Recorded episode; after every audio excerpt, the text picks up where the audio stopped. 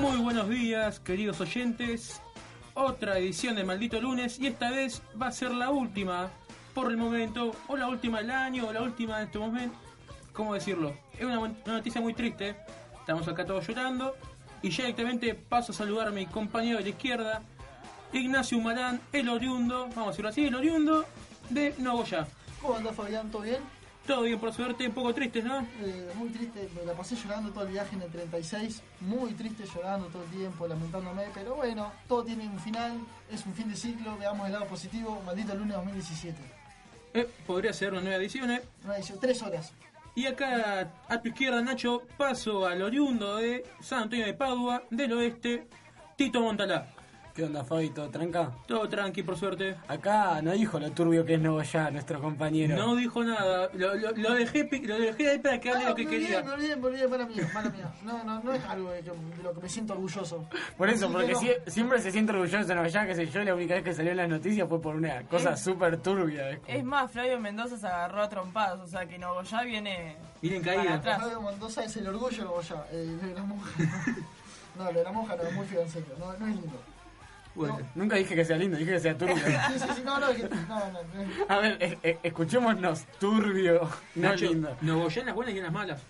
Eh, En las no, ma- pero esto, esto es demasiado mala, ¿no? En las malas mucho más. No, no, no, en serio, no es algo lindo. Porque No, obvio hay que no. mucho, Hay muchos fieles, hay Obvio muchos que no. fieles. Tengo una tía que está... Se no repudia rotundamente lo que pasó en Nogoyá. que- Terrible, terrible, horrible. Horror. Pasamos de las monjas truchas acá eh, en Luján En Luján. a, a la turbidez de Nogoyá. Es como... Es no, un, no, un no, lindo no. ámbito explorar el mundo eclesiástico argentino. Pasa que... Pasa que la lo que se caracterizaba era que ellas estaban encerradas. Ellas, por ejemplo, la vestimenta solo se le veía la cara, eh, estaban encerradas todo el tiempo y vos no sabías qué pasaba ahí adentro. Te daba curiosidad, pero... Bueno, yo una vez me acuerdo que hablé con ellas, tipo una charla de colegio, y hablaban a través de una reja. Bueno, bien. Encerradas, no, están encerradas y no la pueden sacar. La- las dejaban hablar. Sí, menos mal. Lástima que no se podía ver lo que tener las piernas o cosas así. Y Demasiado. bueno, sí, estaban las Por la tortugas. marca, no. No, por eso no, no, no, no voy a hablar más. Bueno. Y a mi derecha, cambiando el tema, vamos a la oriunda de Palermo, Trinidad Letieri. Malísimo eso ahorita. bueno. Palermo. ¿Eso de Palermo no? Ahí. Y ya está. De la ciudad de Buenos De la- Aires. claro. La- tirame va- un- ¿Tiramos la dirección también? Ahí. Ahí la la de Bonplan y Santa Fe. No, te... ¿Cómo- ¿Cómo peor grita? Es como... No, No puedo creer que sepas la dirección aparte, eso también es raro. es que siempre No, ¿por qué dice. sabes mi dirección? Y ya fui a tu casa, a te olvidás. El Fabi es así. Sí, sí, es demasiado turbio. Una vez que vas a, una vez que va a tu casa se anota en un cuadernito dice Claro. Trinidad. Está todo.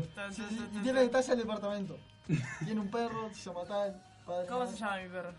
Sulti. Sultán. Muy bien. Sulti. Que Está tiene, y que tiene la, la- donde se tiene que costar de, con la forma del monumental. Obvio, porque es de River. No sé, pobre tu perro, bastante hincha pelota. ¿Por qué? No para de labrar. Bueno, Se Fabi- habla de Fabi- que- Fabi en sus anotaciones tiene Habla que tiene 12 caniches más o menos. Si lo Bueno, defiende son nueve. 9 caniches. Nacho lo defiende, Nacho los quiso mucho. Eh, sí, sí. Sí, son muy No sé cómo divertidos. se llamaba, pero eran todos iguales, pero los banqueados. Era lo blanco solamente. Eh, eh, los negros no, o sea, ¿viste? había uno solo negro, igual de esos caniches. Igual era, tan discriminador, Nacho. era muy divertido hasta que se tenían que ir a dormir entonces era un quilombo, los perros saltando por todos lados. y, ¡ah! Yo me imagino a Fabi. Bueno, chicos, a dormir. Es más o menos eso. Algo así igual. Y uno que se escondió abajo Y se de... esconden, cuando decía dormir, se esconden los perros. Porque no quieren ir a donde tienen que ir a dormir. Sulti cuando decís vamos a bañar. Mira, pero lo bañás bien o no, sí. Pero se mete abajo del sillón y tenés una horita para sacarlo. Mi perro cuando le decís noni noni, pues mi perro le también dice noni noni, pero Ah. se sube al sillón, se sube, no, no, pues mi viejo le dice así, yo como Nacho, me- está, me- mi dejá, perro- yo, yo, me llevo Igual- muy mal con mi perro, eh, se sube al sillón y te empieza a levantar los bigotes y te ladra, o sea, Quiero saber cómo es el perro igual. un vivo, Un Beagle. 8 años, gordo. ¿Es el, Pesadito, el de el- Hash Papi ese? No, eh, No, no, es- ese es un batata sería, es como un batata pero más estilizado. Más esterilizado. Y vos, Tito, tenés que contarnos algo de tus animales, de tus mascotas. Dale, dale. Eh, yo tengo al Piti, Al Piti. también, más. mitad caniche, mitad maltés, salió de medio de una orgía entre perros, viste, salió el Piti ahí. Tiene cara de ovejero, cuerpo de caniche y... Un día apareció en mi casa ahí porque se escapaba de la otra casa y está ahí rompiendo las pelotas, Piti, hijo de puta, no me medio el cuarto. Y después la tengo a Nila, que también es una marca perro, apareció abajo el auto de mi vieja. Ahí. ¿De qué color? Para- a ver si la acepta Nacho o no, ¿viste? No, no, es morocho. También. No, Eh, lo tengo una perra blanca y negra. No, pero no, no tiene blanco mi perra. Es como... Está bien, está bien. Esa ya la descartó. blanco y negro. Tengo una perra que es blanca y negro. Sí. ¿Y sí? Miguel, es negro también. Pa- No, cambiando el tema, preguntarles, chicos, ¿cómo estuvo su fin de semana? Principalmente a vos, Nacho, ¿cómo estuvo el fin de semana? Vos sabés cómo son mis fines de semana en la ciudad de Buenos Aires. Tenía internet, lo cual era un logro. Mi internet me di cuenta que es como un amante que va los fines de semana, aparece en mi casa y después durante la semana se va. Este, este es el momento para que te quejes ante las autoridades del internet que tenías... 0800 No, no, ya lo di bajo igual. Eh, Pero, pero ¿qué- el sábado a las 10 de la mañana me estaban llamando lo de Telefónica para... ¿Cuándo quiere que vaya a su casa? Ocho veces me llamaron. Y bueno. Yo estaba dormido, o sea, imagínate cómo lo contestaba, o sea. No sé a qué hora lo contraté. No sé a qué hora van a venir a casa porque no tengo idea. Pero sí, apareció internet en casa, pude ver, pude terminar una serie por primera vez en mi vida. ¿Qué serio? The Newsroom. Nadie lo conoce nadie. Sí, yo la vi, Jeff Daniels, Sí, el sí, de tonto y eh. retonto actúa. Exactamente, pero actuó un papel serio. Sí, sí. Lo más productivo que se Igual está trabajando seriamente a Jeff Daniels. Va, sé si viste la última de Jobs de Danny Boyle hizo de, de Scully. Scully que es el que le sacó el puesto a Jobs. Siempre va a ser tonto, tonto, lo que sea. Pero terminé, terminé una serie, así que apareció mi internet en casa. Así que cuando llegue ya se va a ver, ya se, ya se, ya no va a estar. Ya se habrá fumado. Sí. Te habrá abandonado de vuelta. Y volverá el fin de semana que viene. Te estás olvidando de algo importante, que es lo que vamos a hablar hoy, que fuiste a cubrir un partido. Sí, ¿Qué claro. partido fuiste a cubrir? ¿Un peludo? Boquita, Boquita Lanús, Boquita Lanús, un Lanús peludo. Boca, Lanús Boca. Y... La mufa sigue en Nacho. No, porque yo tenía. Me, me pasaba algo curioso cada vez que iba a ver un partido de. Vino de Granate. Nacho. Eh, me pasa algo cuando iba a ver un partido de fútbol. Siempre que iba a ver un partido de fútbol, el local no ganaba.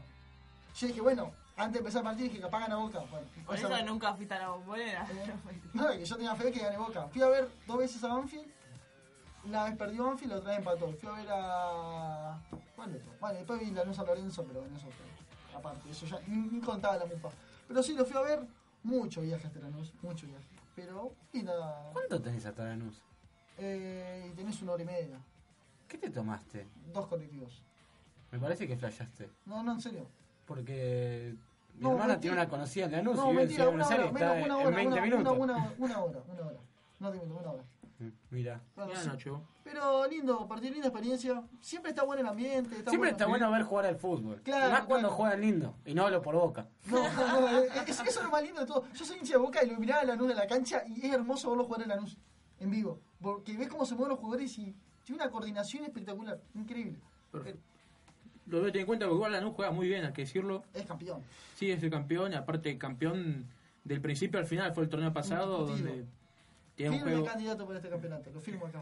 ¿Y la Sudamericana cómo viene? Cagamos, ya pierde. ¿Eh? ¿Y como la Sudamericana cómo viene? Eh, para Sudamericana nada para atrás. Eh, Va para atrás porque el bojo metió el batacazo. El Bojo, alto gol de Rigón, hay que decirlo, un golazo, picándosela. Muy lindo, güey. Pero No qué por equivocación del arquero igual. Sí, sí. No sé Y ahora paso a vos, Tito. ¿Cómo estuvo tu fin de semana? ¿Algo para contar? No, ¿Qué tenés? no, no tuve nada, creo. No me acuerdo ni qué hice el fin de semana, la verdad. Nada, Digo, nada. El Alzheimer me está atacando a mí. ¿No jugó el gallo? ¿Cómo está la situación? No, el gallo Bueno, juega mañana contra Tristán Suárez. Los hijos de puta que nos dejaron afuera del reducido la vez pasada. Te está alentando. Y la, la concha de Caruso de Lombardi que justo se viene a, dirigir a Tristán Suárez esa vez. Fue la única vez que Caruso volvió al ascenso fue contra Morón, nada más. Volvió a ascender ese fue listo. Saben Caruso quedó para siempre pintado en un No, ni siquiera perdió la final, los tarados. Ah, claro, sí. Ganaron la semifinal a Morón y perdieron la final contra Drogué. Pero ¿cómo, cómo ves a Morón en este campeonato? Siempre está la ilusión intacta, amigo. Está Ackerman, goleador histórico de la institución. A mí me quedó la duda que otro día planteaste caminando, como nos volvíamos de la radio, fue el nombre de él, la mascota. ¿Se resolvió el problema o no? No sé en qué quedó la mascota. sabes en qué quedó porque- O- Ojalá se llame Chiche, por Chiche Miliardi, pero si no... ¿Qué otros nombres se barajaban para Damián, por Ackerman. Hugo, no sabemos de dónde salió Hugo. Que sea Hugo. El que barrena leche y Da- jugos y... Damián Hugo Ackerman, ¿viste? pero no, y alguno más, pero nada. Vos apostás por Chiche. Yo apuesto por Chiche, siempre por Chiche. Y ahora Trinidad, no te hagas la sonza y contá qué pasó el fin de semana. Qué turbio que está ¿Por qué este programa. Contá, contá que hiciste el fin de semana, turro. Se os comía en más no poder.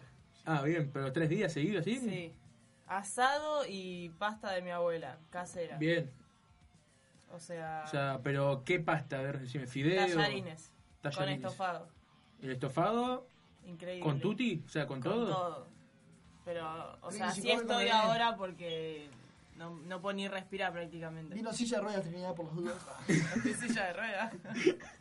La, la habría agarrado de síndrome treaca, ¿viste? Treaca no, no, Eh, Igual yo te voy a decir, no probaste la tortilla que hice el otro día yo. Bueno, La, mandé la lejos, foto el otro día. Está lejos. Me hubiese traído un pedazo. Eso te agarra un ataque al hígado. Me dijeron otro día, ¿cómo estás acá parado, gordo? Me decían. Pará, ¿y ¿sabes cómo cerré ayer viendo a River? Con 10 medialunas. Bien. Bien, ¿eh? O sea, 10. ¿Cómo llegas para verano? Casi me asesinan en mi casa. ¿Cómo ¿Por? Y por comprar una docena y yo me comí 10. Bueno, pero- Y tu Somos papá y cuatro. tu. Pero no fuiste al jardín. No aprendiste a compartir, boludo. ¿De cuántas a De una docena te vas a comer 10, ¿sabes? Yo estoy como trompada. ¿Qué te pasa? Dame la media luna. Mi Si son hermana no cuatro, estaba. es, es tres para cada uno. Mi hermana no estaba, o sea que éramos 3. Bueno, Cuatro. cuatro. para cada uno. Eh, bueno. No, ya está. No estás teniendo vamos, papi, mami. No sé cómo discutirlo. Bueno, La verdad que Trinidad no llega al verano, punto. No hay vacaciones para Trinidad. Ponete a correr. Gimnasio. Pareo. These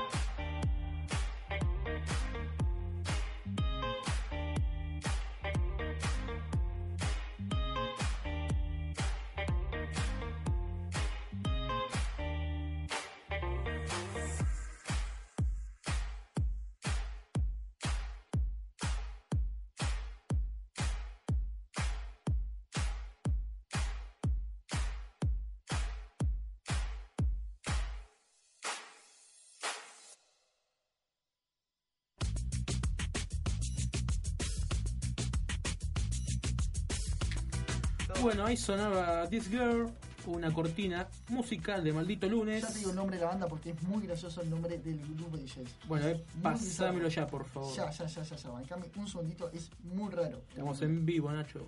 Eh, bueno, entonces sigo hablando. Nada, que decir, decirlo, te esperamos. No, no, no, no, no estoy hablando porque puedo estar en silencio mucho tiempo. Bueno, sin ir más lejos, vamos a Ah, pasar. lo conté, lo conté. Kanks and Cookings on Tree Burners. Así, con ese inglés lo digo. Bueno, No me dijo nada, Nacho. Esto no te dicen nada. Cooking on Tree Burners. Burners. Burners, no sé, no importa. quemadores, sí, burners, sí, quemadores. Exacto. Muy bien, ¿me entendiste? Como Bueno. San Luis. Como San Luis. Estar hablando de eso. Bueno, ahora, más lejos, vamos a, corti- a la cortina de poli- Vamos a ir a la sección política de la mano de Tomás Montalá. ¿Cómo te? Taito, Taito. Taito. Tato. Taito. Bueno, como todos nos interesa, creo que a nosotros nos interesa, por lo menos, y a una gran parte de la población, y sigue con este tema de que es tan polémico a veces que son los derechos humanos y los juicios de esa humanidad. El jueves pasado se dictó la sentencia de la megacausa La Perla, que abarca el centro clandestino La Perla, el centro clandestino La Ribera y el Departamento de Información de Policía de Córdoba, mejor conocido como el centro clandestino D2. El 2 no sabemos de dónde lo sacaron, no nos importa tampoco. Dedos. D2. En la megacausa hubo 28, conse- co- 28 cadenas perpetuas, 6 absoluciones y 9 ca- condenas a, de 2 a 14 años. Una de las, por decirlo, de las cosas raras o curiosas es que condenaron a cadena perpetua a Luciano Benjamín Menéndez. ¿Saben cuántas cadenas perpetuas tiene en total? ¿Cuántas? 12. 14 condenas a prisión. Bueno, capaz si se muere 13 veces, a las 14 ya Claro. sale de la cárcel. Está acusado de, de estar involucrado en el asesinato de 700 personas y en la desaparición de 300. Un amigo, el pibe. Eh, tiene un, un buen currículum, el hijo de puta. Sí. Fue el je- y durante la dictadura fue el jefe del tercer cuerpo del ejército. La causa, lo que tiene 22 expedientes, eso es un montón. eh, tiene una cantidad de víctimas, 716 víctimas, e investigan los crímenes cometidos entre marzo de 1975 y diciembre de 1978. Si no, se dieron, si no se dieron cuenta, hay un dato bastante importante, porque no está hablando de 1976. Nosotros entendemos, y la mayor parte de los juicios de esa humanidad, no sé, creo que hubo cuatro o cinco, cinco creo que hubo, más o menos, no sé cuántos juicios hubo importantes así mega causas. No tengo el dato. No, Fueron. No, Sí. te estaría mintiendo si te digo el número exactamente. Nacho tendría que buscar el Wikidato. El Wikidato. Ah, Nacho, enojado. Dependemos de tus wikidatos, Nacho. Lo, lo trascendental de este juicio tiene dos patas. La primera es que, como bien decía, involucra desde marzo de 1975. Como nos enseñan en historia, como sabemos, como todo, porque se festejaron los 40 años la última vez, se cuenta que la dictadura militar empezó en 1976. ¿Por qué empezó en 1975 por la querella? Porque hubo un decreto de secre- los decretos secretos de aniquilamiento del poder subversivo, estoy haciendo el signito de comillas, se pusieron, pusieron en marcha la perla en 1975. Esto fue firmado por eh, Isabel Perón. Gobierno democrático. o sea, Gobierno democrático, sí. Eh, puso en marcha la perla para combatir contra los Monto y el ERP. Montoneros y ERP. Después, el otro dato importante es que se juzgaron a los delitos sexuales como delitos de lesa humanidad. Normalmente, a los delitos sexuales, cuando estaban en, conde- cuando estaban en condiciones como los centros de detención, estaban capturados y todo, se juzgaban eh, bajo, mm, no puedo hablar, bajo el marco jurídico de tormentos, por no decir torturas. ta, la disfrazaban con el nombre ese. O sea, No, ta- sí, lo decían como entre parte de las torturas el delito sexual, que se ponga como delito de lesa humanidad es muy importante, ya que muchas de las personas sufrieron, muchas personas estuvieron más de 3, 4, 5 años ahí metidas, 3 años fijas estuvieron, y nada, sufrían delitos todo el tiempo, no solamente violencia sexual, sino también psíquica y física. Después lo otro tenemos es que está Ernesto Nabo Barreiro, quien fue uno de los que cuando pasó, ¿se acuerdan del operativo Independencia que marcharon? Bueno, fue uno de los que salió a la calle a decir que a él le hubiera gustado marchar con los compas de Operativo Independencia, porque él estuvo en el Operativo Independencia. Fue la primera condena que tuvo como cadena perpetua. Es, inter- es sumamente interesante también otra cosa es que estuvo Juan Schiaretti, eh, gobernador de Córdoba. Los, los juicios empezaron en 2012. ¿2012? ¿Estoy diciendo? bien? Sí, 2012.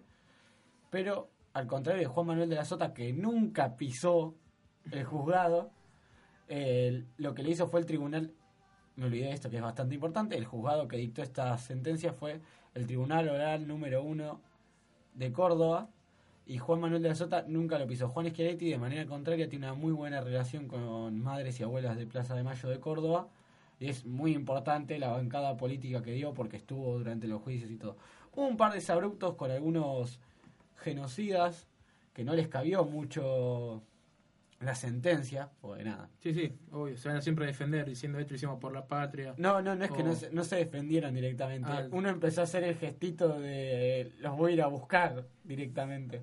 Mirá, un abuelito lindo. Un abuelito lindo. Mientras que la, obviamente la gente gritaba como a los nazis lo vamos a encontrar. Es como. Sí, sí. Pero eso fue como zarpado. Igualmente los de Córdoba siempre fueron como muy.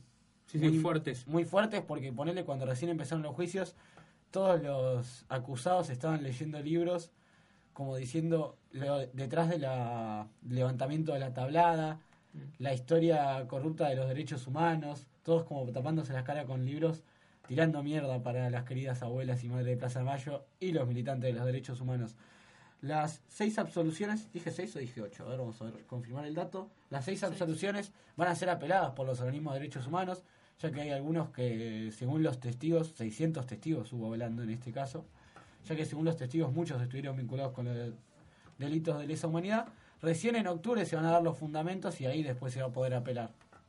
Lo importante es que los juicios siguen y que uno de los centros clandestinos más grandes que tuvo la Argentina, como fue La Perla, ha tenido justicia, si lo podemos decir de una manera, y la lucha de las madres y abuelas de Plaza de Mayo sigue. Estuvo Estela de Carlot, estuvo Estela de Carlotto presente.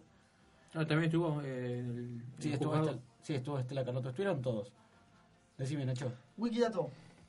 Juicio de la Junta, bueno, el más conocido de todos es en el 85 con Alfonsín, pero aparte, la mega causa ESMA con 49 procesados, la mega causa Primer Cuerpo del Ejército con, bueno, no se sabe cuántos procesados, pero 582 víctimas, la causa Operación Cóndor, y después hubo juicios en otros países como Italia, España, Francia o Alemania. Igual en total eran cinco, Cinco. estaba bien el dato. Ah, Está bien.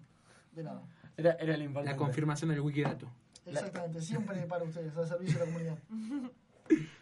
Bueno, y eso es lo que tenemos lo por que ahora. Igual ahí felicit va, habría que, como si vos festejar la participación de Schiaretti en el proceso de los juicios. Es importante que el Poder Ejecutivo, ya sea el Poder Ejecutivo actual, se mantenga, o sea, que mantenga la lucha. Sí, eso, eso, eso ya es difícil de, el poder nacional. Es bueno saber que en un lugar tan a veces derechoso como Córdoba se pueda mantener y se haya una, una vinculación entre el poder ejecutivo eh, del gobierno, en realidad, no sé cómo, no sé cómo explicarlo. El Sí, poder ejecutivo provincial, ahí el está, no provincial. el poder ejecutivo provincial con los organismos de derechos humanos que tanta falta hacen a veces. Porque imagínense, esto pasó en 1975 y se terminó de jugar en 2016, Sí. 41 años después. Es un proceso Bastante largo y lento, denso aparte, porque no es que eh, lo hicieron de manera rápida de juzgarlo, sino que No, siempre fueron evitando, los mismos militares fueron evitando ir a juicios. Empezó en el 2012 recién. Por último, las prisiones domiciliarias se van a saber después de que se dé cuenta de los fallos, de la fundamentación de los fallos, y van a ir por pericias psicológicas y ver quiénes están, pericias psicológicas y eh, médicas, y van a ver quiénes pueden estar en prisión y quiénes no. Ojalá que todos estén en prisión, cárcel eh, común, y perpetua para todos los genocidas. Perfecto. Eh, cambiando un poco el tema, vamos. Vamos a un tema más alegre, Fabián Silva. Vamos Después de un 100 tema. días volvió el fútbol argentino a todas las pantallas. Y eh, arrancó el viernes, arrancó el viernes temprano con Arsenal Sarmiento. Arrancó Con el viernes triunfo de Sarmiento, un a 0 sobre Arsenal de Sarandí. bien digno, el primer gol del campeonato de penal. Bueno, bien. Elaborar una jugada ni a palos, muchachos. No critiques a Sarmiento, a la gente de Sarmiento Ya que firmé que desciende Sarmiento. ¿sabes? ya está, quedan primera, Nacho, lo que Claro. decimos. De nada. Ya sabemos De nada, que-. Grábenlo a esto, por favor. Nada- Sarmiento se queda en primera. Sarmiento. Sarmiento sale campeón. Me van a nombrar en el estadio. Gracias Ignacio Morán por mufar Claro. a todos los demás clubes menos a Sarmiento. Bueno, bien. Bueno, como decía Nacho, después de 100 días, ¿no? Más de 100 días, Más la de 100 días. temporada más larga de la historia del fútbol argentino, con muchos fichajes, con muchas idas y venidas a la AFA, Superliga, Justicia, Poder Ejecutivo, me estoy olvidando, organismo, volvió el fútbol argentino a las canchas, volvió la fiesta, por fin todos nos vamos le vamos a prestar atención a eso y no vamos a olvidar por un momento de todos los quilombos que tiene Argentina y vamos a putear o gritar goles de nuestros equipos. Vamos a los resultados más importantes. El partido de la fecha, Lanús Boca ganó Lanús 1 a 0, con gol de Laucha Costa. Otra vez Laucha Costa vacunándonos. Basta. Se desgarró aparte. Se Pobre, agarró, se sí. agarró igual antes de patear. Era No, cuando estaba corriendo. Cuando estaba corriendo muy bien, lo ibas corriendo correr en una pierna. No gritó el gol, gritó. No, no, no, que hizo, así, hizo así, sí. Igual no tenía la ahorita de gol, el gol No, tampoco, obvio, si jugó en Boca. Cagón. Igual es un cagón. Podría gritarlo tranquilamente. Siempre critico eso yo de mi lado de decir no grito un gol, es un Pero, gol. pero pará, yo Igual el Laucha Costa es un mala leche. El No, único jugador de Boca que valió la pena en toda la historia de Boca es Walter Herbiti, papá. Sí, Nunca yo, yo pregunto algo, ¿no? Como hincha de Boca. Leocha Costa lo puede gritar tranquilamente porque jugó seis meses en Boca en un momento no tan bueno. Si ganó No, una... No, no el coso. ¿Un campeonato local? No sé, No. estaba Falcioni, pero creo que no. No, Laucha Costa vino después. Después de No, no, no rindió tanto. No, rindió, no rindió porque no lo ponían. No lo ponían, cuando lo ponían tampoco Vino rindió. del Sevilla lesionado. De Racing Santander vino. Está, pero el pase, el sí. pase de Sevilla. Bueno, está bien. Lesionado, pero bueno. Después vos decías re- recién de gritar goles ajenos. Preguntale a San Lorenzo, que empató 2 a 2 contra San Martín de San Juan en su cancha. Dos goles el pibe Montagna. La ley del es, dijo Barsky Sport. Es, Sí, porque está en préstamo. Está en préstamo en San Lorenzo, le gritó, le metió dos goles. San Lorenzo bastante flojito. Eh, cuatro Corujo tiene menos marca. Eh. Tiene menos marca que. tiene, tiene menos marca y no se me ocurre. Decilo, dale, decilo. No, no, no, que no se me ocurre Tiene un nada. chiste. No sé, tirá uno vos, por Tiene favor. una marca que me te decir. Algo así. O cañón. Que Gaona, la galletita de segunda marca. Que marca día, menos De marca, marca que, día, está. menos marca que los supermercados día. 2 a 2 San Lorenzo, dos goles del pibe Montagna. Por el otro lado, goles de Blandi. No, no. Me está matando. Goles de Holanda y Belucci de Belucci, tiro de libre. tiro libre. Blandi- Alto tiro libre metió. Alto tiro libre, empezó ganando el partido San Lorenzo, pero después San Martín San Juan que se lo dio vuelta. El otro grande, Racing, empató 1 a 1 en su cancha contra Talleres de Córdoba. Después de 12 años volvió la T a primera. Ahí No. tienen a su arquero, eh, que tanto lo querían. Sí, Orión. Bien. Echaron. Es un arquerazo, Orión. El Pobre. gol Palacios no le metió el gol a Racing, le metió el gol a Orión. Es como que el golazo de Palacios a Orión, no a Horacio Racing. la rompió toda. Orión se A metió ver. el gol. Orión se metió el gol, punto. O sea, una cancha bastante difícil de jugar porque estaba lloviendo muy fuerte, al menos en el primer tiempo. Para eso se la bancó toda, pero porque yo, yo tuve la suerte del partido. Le cuestiono algo a Talleres, que así como, está, como jugó este primer partido, no creo que luche por mucho más que por permanecer. Porque jugó con un 3-4-3 y tiró todos los jugadores atrás y era tirarle una pelota a Palacios para que corra y bueno, así vino el gol, Y ¿no? es que jugaba contra Racing. Sí, bueno, pero tenés equipo. Jugaba contra Racing. Es su primer partido en primera después de no sé cuántos años y jugás contra Racing. Sí. Y qué sé yo, la verdad yo estaría un poquito cagado. Cuando viene Olimpo, tercer partido, y le juego de igual a igual. Cuando viene Boca me tiro atrás. A ver, Claro. son, son directores técnicos y es el fútbol argentino, no es que Sí. cambió la... No va a ser el Leicester Talleres, ojalá que lo sea. Ojalá, sí, igual te digo que Leicester tiene poco porque se ha movido mucho, te ha marcado fichajes, ha comprado la Chita Ludenia, Gandolfi, Buoso, el delantero mexicano. Bueno, sin irnos, pero lo que digo es eso. Sí, sigue siendo. Talleres y sigue estando hace 12 años que no está en primera. Sí, es y es Kudelka. Sí, esa es la otra que te iba a decir. Es Kudelka, pero bueno, de visitante contra Racing es un buen resultado. Pero aparte, Talleres la próxima fecha va a enfrentar a River, que esta, este domingo le ganó a Banfield 4-1 en el Monumental. 5 a 1 en realidad, pues no. Sí, 4 ah, yo no entiendo eso al hincha de River. Ganan 4-1 y se quejan. El, el título del diario incluso. Polémica. ¿Estuvo mal anulado el gol horario? Metiste 4 goles. No. Está bien, pero era 5 a 1. El tema es ¿Y que qué cuando... te cambia si estás primero? El tema es que cuando compran los árbitros no, no pasa nada. Cuando no le cobran los penales, las recopas, Claro. no pasa nada.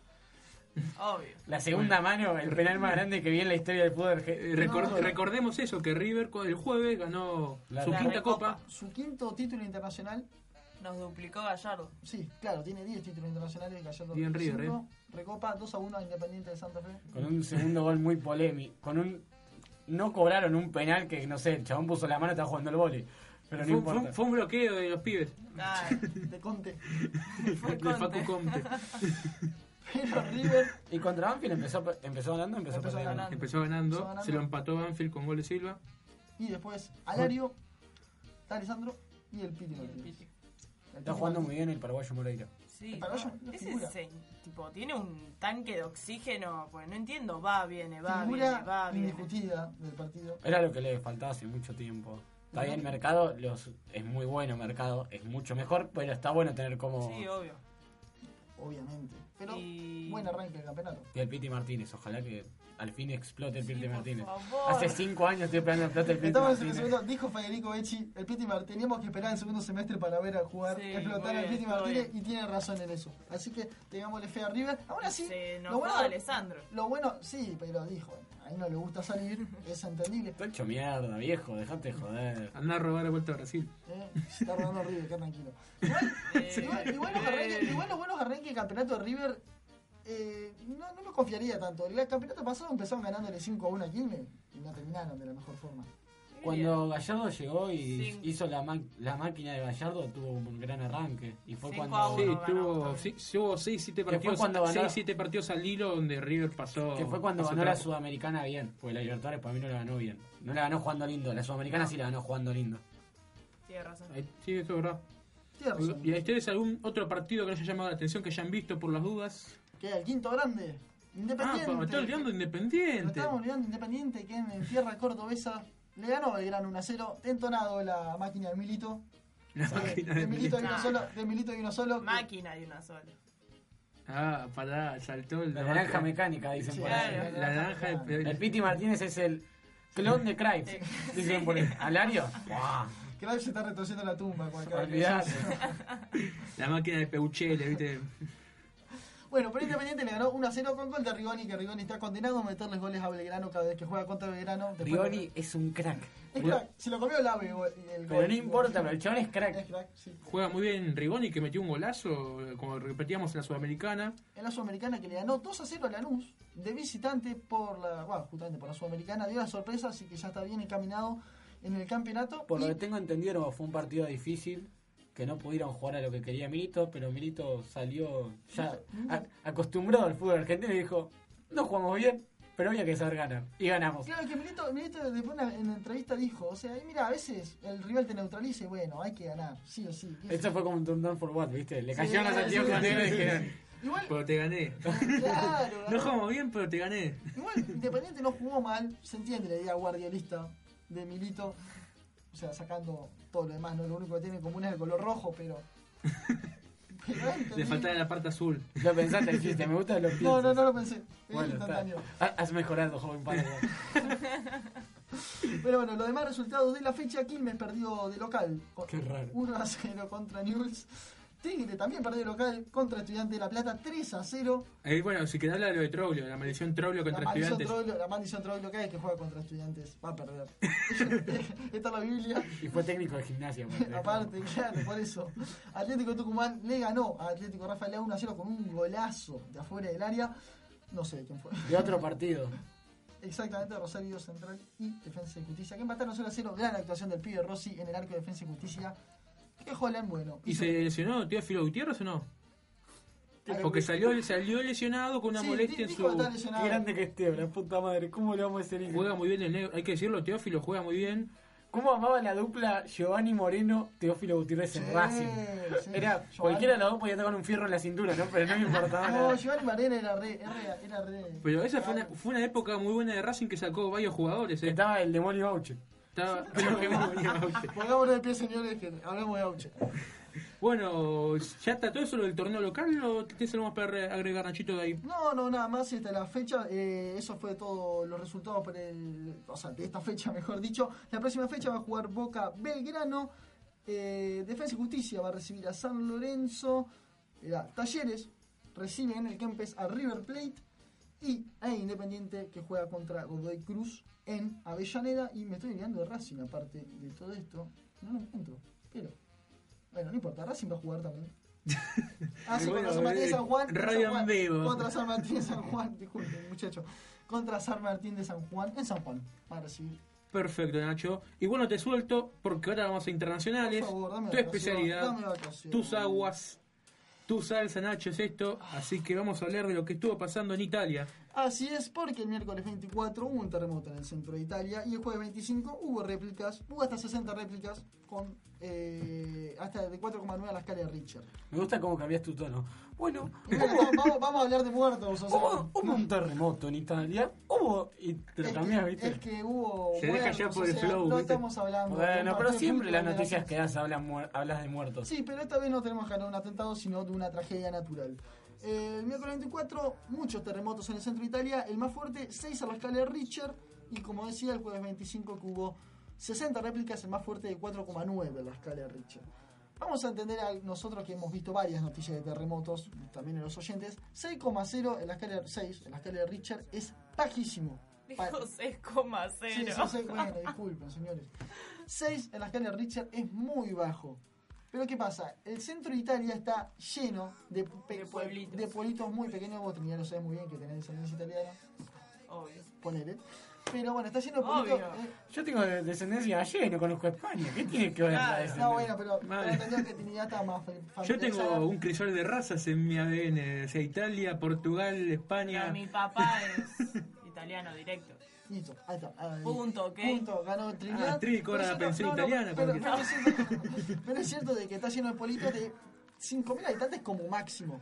¿Qué sucede? Estas son construcciones muy antiguas, son muchas de piedra y con un terremoto de 6,0, por más de que sean de piedra y por más que sea una escala baja, son, o sea, son muy fáciles de derrumbar, así es, por así decirlo. Así que entre todos estos pueblitos hubo 281 muertos hasta el momento y 388 heridos. Los pueblos más, eh, o sea, más afectados, Norcia, Arcuata del Tronto, Acumoli y Amatrice son las ciudades en las cuales están completamente derrumbadas.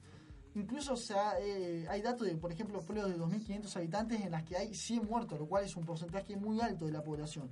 Hasta el momento hay 238 rescatados, pero bueno, las esperanzas todavía siguen para tratar de sacar más gente de abajo de los escombros de estos edificios que están eh, Totalmente con- destruidos. totalmente destruidos y están totalmente construidos en, pie- en piedra. Ta- También lo que pasó es que desde el gobierno iban a investigar porque había algunos edificios que teóricamente eran antisísmicos Claro, sí. que se derrumbaron con una escala tan bajo. A, a eso es lo que iba, de que lo que llama la atención justamente de que al ser una escala de 6, la, eh, la escala de Richter, un terremoto de 6, la escala de Richter, se derrumbaron muy fáciles muchos edificios. ¿Por qué? Porque estos pueblos, como decíamos, son eh, están con casas que son construcciones muy, pero muy antiguas. El, el presidente Mateo Renzi eh, ya anunció una ayuda de 50 millones de euros, visitó la zona afectada y aparte el Papa anunció que cuando pueda va a visitar ta- la, la bueno, todo, toda esta zona de pueblitos Sí, las afectados. cercanías de... Está muy cercano a Roma todo lo que Exactamente. fue afectado. Dale, vergo, andá en Es, bici. es más, no, es más, en Roma se sintió el terremoto Sí. por El 15, Papa Móvil. por 15 centímetros. No, no, por 15 segundos se sintió el terremoto en Roma. Pero llama la atención, por ejemplo, el pueblo de Norcia, en el cual no hubo muertos, y en otros pueblos como en Amatrice sí hubo muertos, y ambos sufrieron por igual el terremoto. Pero ¿qué pasa?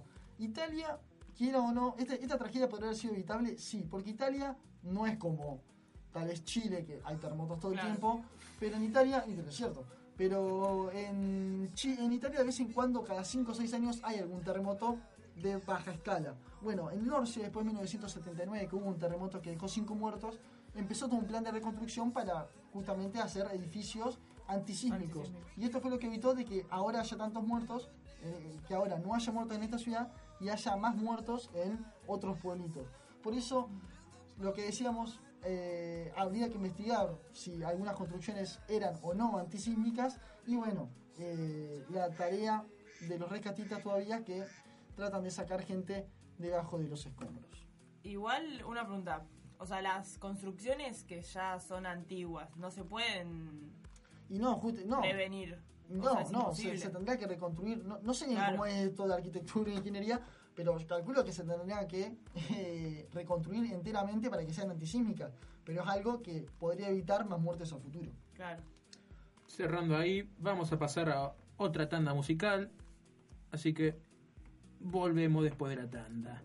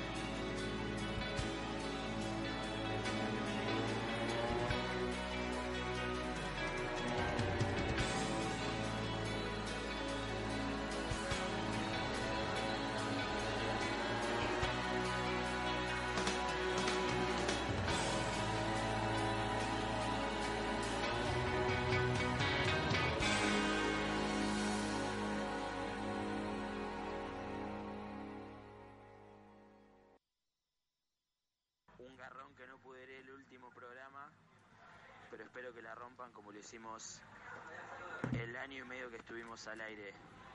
Si salimos campeones del mundo con el patón Bausa, volvemos en 2018 y nos ponemos malditos patones. Abrazo. Muy gracioso, Federico Becci ahí, nuestro Nos vamos a llamar malditos patones y no van a contar con mi presencia. malditos patones. No, No. sé cuánto calzada, yo calzo 44, así que 45 podré ser yo. Malditos sos Coudets, patón. Malditos.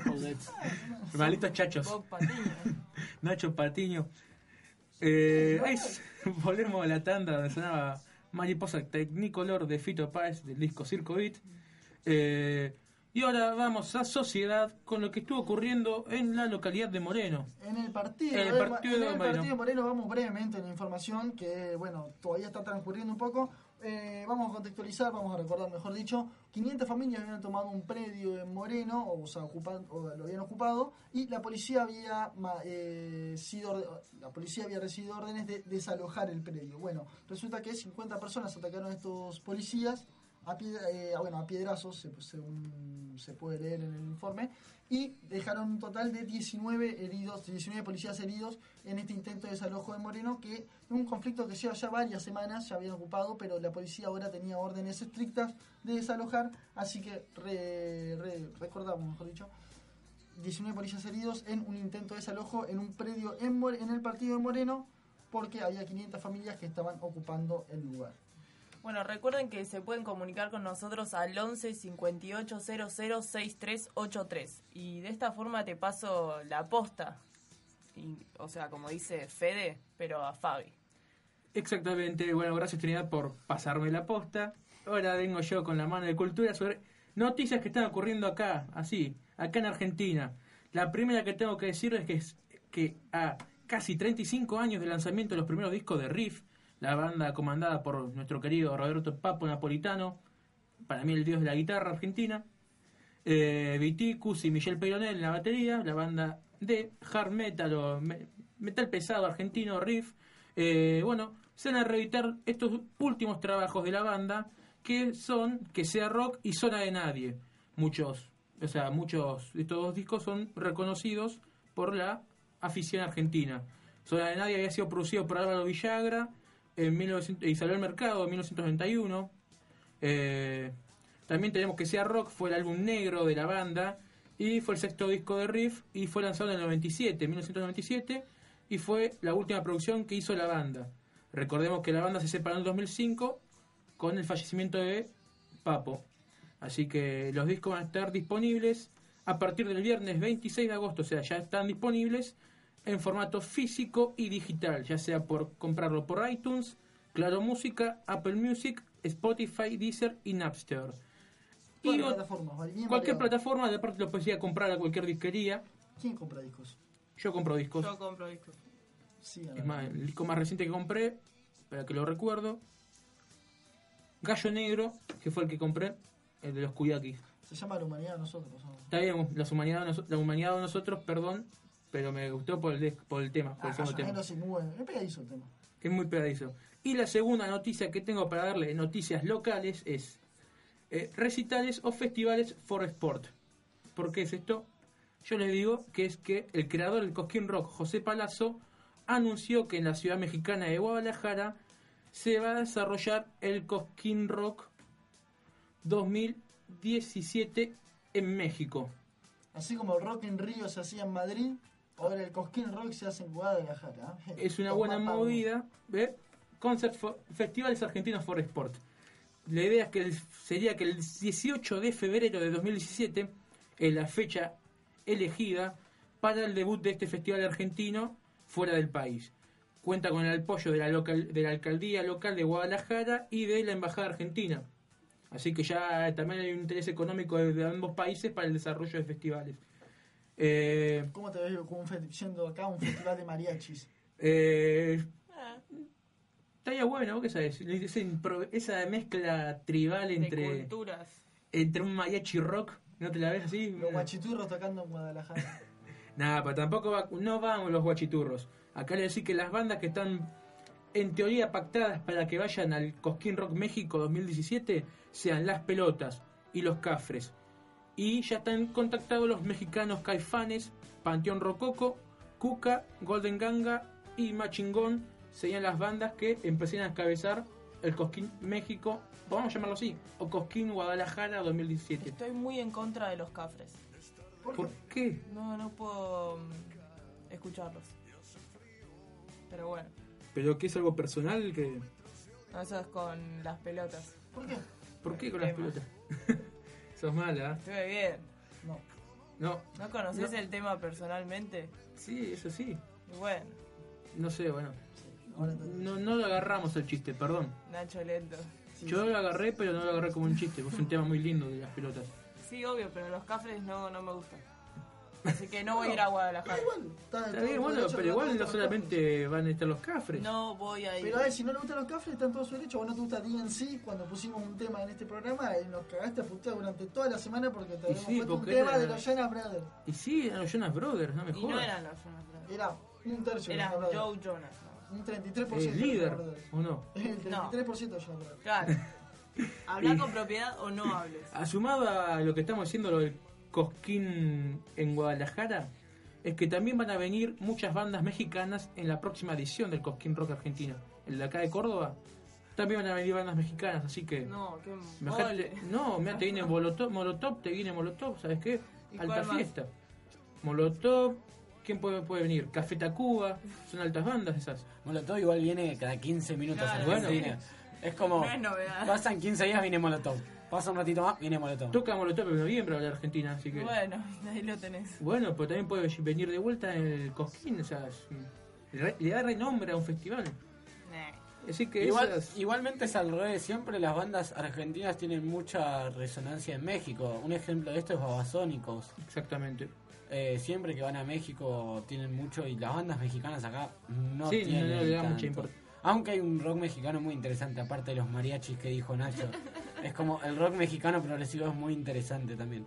Pero Argentina tiene mayor recepción, creo que por eso también la elección del lugar. Sí, recordemos bueno que en México triunfaron muchas bandas como los Enanitos Verdes que acá tuvieron difusión, pero tampoco son súper conocidos. Aparte pagan en dólares. buen mercado en México. Listo. No solo en el fútbol, también en la música, así que eso es verdad lo que dice Tito. Y bueno, ahí van las noticias de acá. Y ahora pasamos a vos, Tito, justo que estás hablando. Te agarro de vuelta. Contame qué pasó con lo de la marcha de la resistencia. Bueno, volvieron las marchas de la resistencia, esas marchas que se hicieron por 25 años hasta el 2006, si no me equivoco, que eran marchas en las que las madres de Plaza de Mayo con militantes de derechos humanos acampaban en la Plaza de Mayo por 24 horas y después se hacía un acto. Volvieron, eh, Eve de Bonafini ya lo había dicho en la ronda 2000 de madres que iban a volver con una consigna un tanto más eh, partidaria por el derecho al trabajo, resistir sin descansar, resistir sin descansar, Cristina Conducción. Eve Bonafini y Madres de Plaza de Mayo, eh, la sectorial que no es línea fundadora, estuvo en la Plaza de Mayo, fueron el viernes, estuvieron 24 horas acampando con toda la lluvia, todo lo que pasó, ellas estuvieron Sí. firmes junto al pueblo, con una gran cantidad de militantes también, los paraguas se hicieron un recuerdo a las marchas del silencio, ¿viste? Estaban todos comparados. Sí, sí, comparado justo con la lluvia, daba ese. La de Nisman. Sí. La de Nisman, la marcha de ciencia Marcha de de Nisman. Eh, sí, un recuerdo a eso se me dio. Y después cerraron el acto, fue interesante quienes estaban. eh, los que cerraron el acto fueron Máximo Kirchner, hijo de dos presidentes de la nación, hijo de tres mandatos de presidencia, y actual diputado nacional por el Frente para la Victoria. Y Eve de Bonafini. Máximo Kirchner fue interesante porque dio un mensaje conciliador para el Frente para la Victoria, que ahora está medio rescre- resquebrado. Dijo, Resque- resque- Resquebrajado. es la misma mierda. Resquebrado, le voy a decir yo. resque- la palabra. Resquebrado, eh. Resquebrado, amigo. Ya está, se cambió. Lo cambié. Solidaridad. Solidaridad. Muy bien. A vos no te salía. sí, A mí sí me sale. no sé. competencia de palabras largas. Volviendo al tema, Máximo dijo, quienes dejaron el Frente para la Victoria tienen una segunda oportunidad. La única condición para estar todos juntos es defender los derechos de estos 12 años y conseguir más. Por el otro lado, Eve de Bonafini, bancamos un segundito, dijo, desde que asumió Macri al poder, enseguida volvió a pensar que vamos a necesitar varias marchas después de 12 años de felicidad. Fua, Eve estaba re impactar, o sea, fuertes palabras, eh, vamos a decir así, que, bueno, está convocando a más marchas. E inclusive creo que en la marcha de la, de la ronda número 200 de Madre convocó a que, 2000. 2000, perdón, eh, convocó a copar las plazas. Sí, es lo que está haciendo con la el marcha de la 26 y el resistencia. 27 eran las que había declarado justamente en el discurso de las 2000 rondas. Ahora se esperan que haya más. Sí, sí, creo que va a ser una fuente de defensa. Y después un cántico interesante de los militantes kirchneristas de la mano a esto del triunvirato que formó la CGT y apuntando contra Hugo Moyano, Antonio Calo y Luis Barrionemo empezaron a cantar ¿A dónde está que no se ve esa famosa CGT? En, concor- en concordancia siempre los cánticos me parecen geniales. En relación a que la CGT habló mucho, un plan de lucha, qué sé yo, y no hizo nada, el poder adquisitivo sigue cayendo, el desempleo sigue aumentando. Con estos nuevos datos, algo que hay que rescatar, aunque a veces es contradictorio, no sabemos cuánto va a durar, el INDEX salió, sacó los datos del 2016 de el empleo, no de la desocupación, sino de la del empleo, no de la pobreza, quiero decir, Sí, sí. De la desocupación y de cómo está la industria nacional. Eh, se ve una fuerte caída de las dos cosas, muy fuerte, ca- casi como que está bien, nos acostumbramos mal a que el INDEC nos mintiera, No pero nos, gustó, como, no nos gustó nada que nos muestren la verdad de frente ya de ya una. es como que la- ves la verdad y como que decís, ¡Fua! mirá qué mal que estamos. Estábamos mal. No sé si estamos mal o estamos mal. O estamos peor. Estamos peor, yo creo que estamos peor, pero eso es otra historia. Entonces nada, hay que ver cómo se toma esto. Está taje de la cosa. Está, Está muy. Está, está muy difícil. Y ahora vamos a espectáculos, Triad. No te escapes. Contanos qué estuvo Hoy me dijo pasando. Sonsa, que me escapo. No sé qué onda. Bueno, perdón, pero te veo medio avisar que ahí. Trinidad está encadenada en la mesa por las dudas. Vamos a hacer que salga corriendo antes. que hace ruido, si no. Claro. Quédate que la Trinidad. Nada, bueno, Me están tirando con todo. El último Con- programa hay que sacar los trapitos al sol. con Tuti. Recordemos que soy pasante. Seguí siendo pasante. Está contratada. Bueno, tenemos que el ganador de GH, primero, ¿Qué. GH? ¿Qué GH? GH 2016, Gran Hermano, ¡Apa! que fue también la despedida de Jorge Rial, ya dijo que no va a volver a ser el conductor. No sé si acá Nacho se está... Estoy llorando. Está de la celebrando. No, estoy llorando de tristeza. oh, bueno, mandale una cartita de... A Luifa. a Luisfa, claro. O a nuestro querido Vladi, que fue a cubrir Vladi del pueblo, seguro no estoy Vladi del escuchando. Pueblo, exacto. Bueno, eh, Luifa, el cordobés que había salido por más del 54% de votos, volvió a entrar también por el público y arrasó con la que iba a ser la gran ganadora Icardi Ivana, que yo que no lo veía, bueno, las pocas veces que veía algún debate o algo así cuando llegaba a casa, era como la más copada, te decía todo de frente. Acá Tito Asiente, quizás él lo vio. y- Está cantando la canción de fondo. No, Tito. A Tito no le importa Gran Hermano, ¿es así? por ¿Qué sé yo? En un momento lo veía, pero cuando estaba el canal de Gran Hermano, ese era en la fija. ¿Está? No, no, no sé. Cuando estaba en En Cablevisión. Telefe. Va, estaba A en ver. Telefe. Sí, cuando estaba en Telefe. Ah, Todos cuando- tenemos que admitir que cuando comienza Gran Hermano vemos quiénes entran. Porque No. hacemos el prejuicio de Sí, este es obvio. un boludo, Apoyo. este es una. Ah, igual sí vi la gala de este año. Sí, la vez te los ¿Y ganas. quién querías que gane? Ah, en tu prejuicio, porque eso es lo divertido las galas de Gran Hermano. Haces un prejuicio así de entrar. Esta me No, que no pensé quién iba a ganar. Ya me olvido que es un que alguien gana en ese programa. Más se ahora que entran, salen, entran, Igual, salen, el- entran, salen. eh, se podría decir que no ganó todavía. Porque el sueldo lo tiene embargado por su ex mujer. ¿En serio? Ah, la, la, eso No, no, porque aparte siempre que entra alguien de Gran El Hermano. sueldo, el premio sería. Es el, el, el sueldo. Cualquier persona que entra a Gran Hermano tiene una causa judicial o un escándalo atrás. No, no sacan a nadie de la calle. No, bueno, sí, había. Este año estuvo azul. ¿Quién era azul igual? Perdón. Pues yo lo tenía veía. como La que 60 tenía rastas. años. Tenía 60 años y decía que tenía 21. Que no era sé. una cumbiera. Sí, que saltó, que se escapó de la casa. No, ¿Se escapó? Sí. Se escapó y volvió porque no tenía la sube para viajar, ¿En serio? dijo ella. Lo peor es que muero. nadie se dio cuenta cuando se fue. Sí, sí, se dieron cuenta los dos horas que se había ido. Las- claro, porque avisaron encima. Me muero con eso, cuando dijo, "Oh, yo no está mi sube.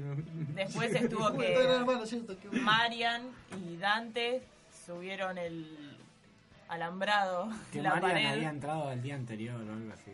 Y la echaron a la mierda, Claro, ¿no? La echaron porque se escapó a comer un asado a la casa de al lado. ¿Qué? Pero, pero, Fabi, mi Gran Hermano hace tres meses que está, o sea, vamos a aclarar. Pues no lo veía, yo perdón. cosas. Me perdí Y- muchas cosas del medio. ¿Y volvió a entrar? No, no volvió a entrar. No, o sea, volvió a entrar y la- los expulsaron a los dos. Por comer un asado. Y por sacarse una selfie. Porque ellos Ah, no pueden tener contacto, en, en teoría. ah, en teoría no pueden estar contactados con el mundo, se están Claro. aislados ahí en la casa, ¿verdad? Sí, es cualquier cosa. Real, Ya se, es- ya- Real ya se dio cuenta que es cualquier cosa. Por eso abandonó también y bueno, es como que no sabe si van a volver en el 2017 en América por lo menos, no se sabe. Siempre vuelve igual. Sí. Sí, pero Gran Hermano es como puede los... que haya un lapso como... Gran Hermano es como los realities de canto. Siempre vuelven. Siempre. Un formato nuevo. Yudica. Uno, nunca sabe cuándo, pero siempre vuelven los realities de canto. Desde Operación Triunfo, siempre vuelven. Elegido. Sí, obvio. América, La voz, todo. Y Y, hablando los de- de cocina también. Los de cocina, bueno, pero en Estados Unidos está muy comprobado que los de cocina bailan. No, bailan. ¿Qué? Bailan. Es como decir, la rompen los de cocina. Está muy digo, la versión americana de Masterchef Es re malvada. es muy buena. Es muy buena. Yo la miraba, me acuerdo, mi una temporada completa, es muy buena. Porque aparte la hacen sufrir. No sé, tengan gente, ¿qué me miran? No. Bueno, tenemos después que Maradona, bueno, el caso Maradona es Eso fue lo mejor de, del lo mejor de la- del mes, creo que fue esto. Que Maradona reconoció a su hijo Dieguito Jr. Lo peor es que él dijo, eh, estoy feliz de que lo encontré. El chico hace 26 años estaba pidiendo que lo reconozca al padre, pero bueno, él declaró que lo encontró. Supongo que eh, abrió, abrió la puerta y dijo, uy, mi hijo. Me parece muy bizarro. Pero... Sí, sí, sí. Aparte lo ubica todo el mundo como, ah, es el hijo de Diego. Bueno, sabe, sabe todo menos Diego. Porque aparte, Claro. lo peor de todo es que es igual el chavo, no es que no tiene Claro, no es- conciencia. Es igual. Bueno, Es ahí suena, parecido. mirá. Ahí suena Rodrigo. Los pelos tenés. Muy bien, muy bien.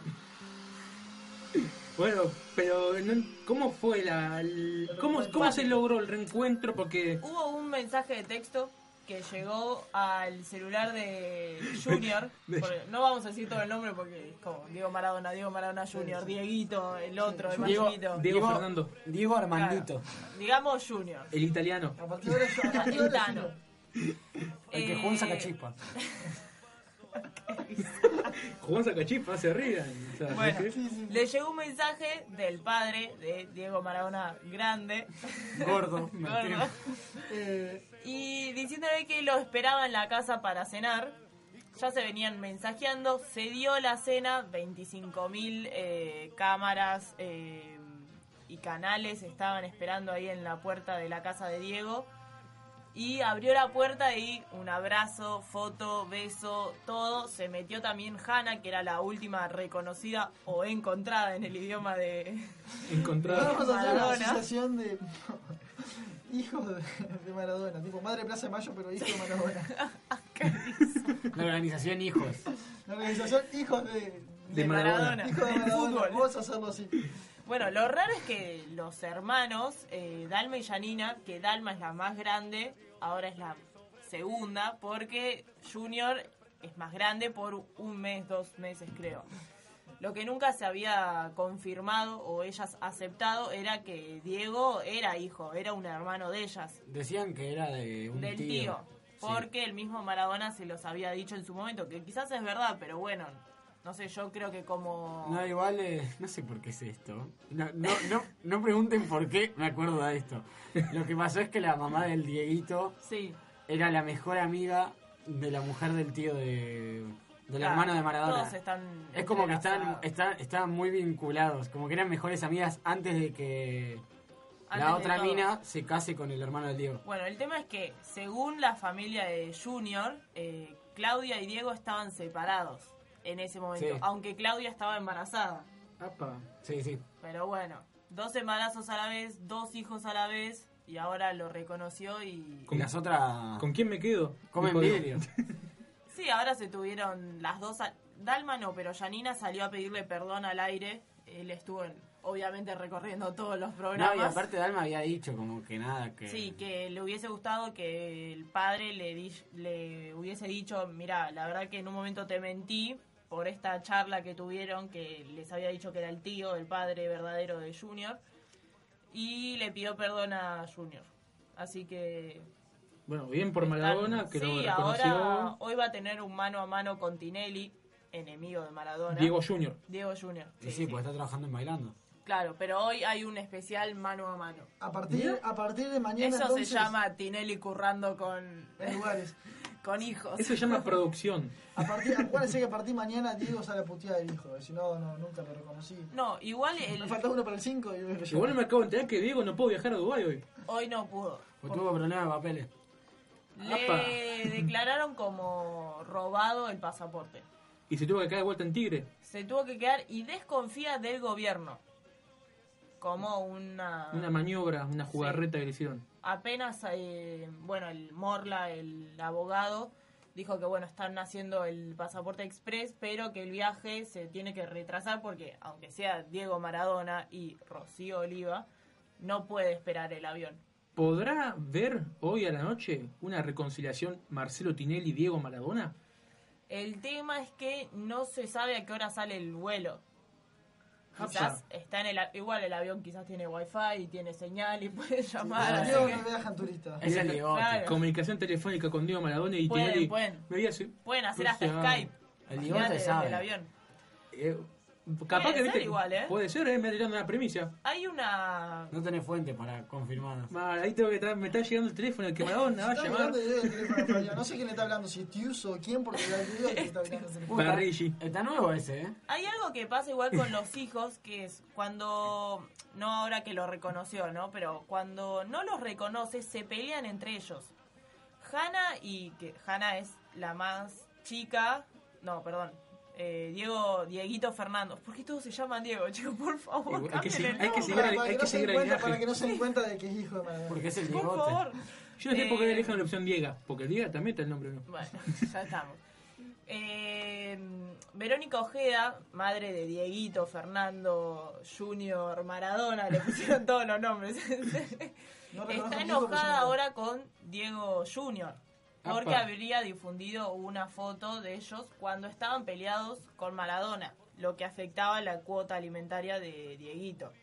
Esto es un quilombo. Ya me perdí hace media hora, ¿puedes empezar de vuelta? Mira, hay No, no, cinco hijos. Era joda, era joda. no. Cinco hijos. Sí, Los cinco, hay dos nada más que estaban reconocidos de nacimiento. Bueno, hay tres que con el tiempo, y hay más todavía, pero bueno, Eh, Por eso que queremos crear la asociación hijo de. Maradona. Eh, que se reconocieron hace poco. Entre ellos tres, los no reconocidos, se llevaban bien hasta que empezaron a, de a uno, O sea, reconocerlos. Entonces empiezan a pelear. Empezaron a pelear. Claro, era como, ¿te Empezaron amigabas con empezaron Maradona? En el grupo de WhatsApp, hijo de reconocido Maradona. Diego Ha, salió abandonado. Te amigas con Maradona, te peleas con tus hermanos. Esa es como la ley primera del, de la novela marad- maradoniana. Ahí está. Esa. Salió. Salió. La iglesia maradoniana. no La iglesia sé. maradoniana, que he visto muchas notas que le han hecho a los creadores de la iglesia y la verdad que me causa mucha gracia. Sí, nuestro conductor desaparecido iba a hacerle una nota a los creadores Sí, de la iglesia sí, sí. maradoniana. No, Estuvo muy conductor. cerca. Bueno, y ahora otra primicia que Tinelli, que sigue currando con esta familia, quiere llevar a la novia italiana de Diego Junior al bailando. Apa. ¿Hay fotos de la novia o no? Hay fotos, hay fotos, ahora te paso. Vamos. Por favor, pasame el sota cuando viene la tanda, pasame las fotos, Trinidad, por favor. Obvio, obvio, ya, ya te lo paso. Suena, es hora de levantarse querido, de los redonditos.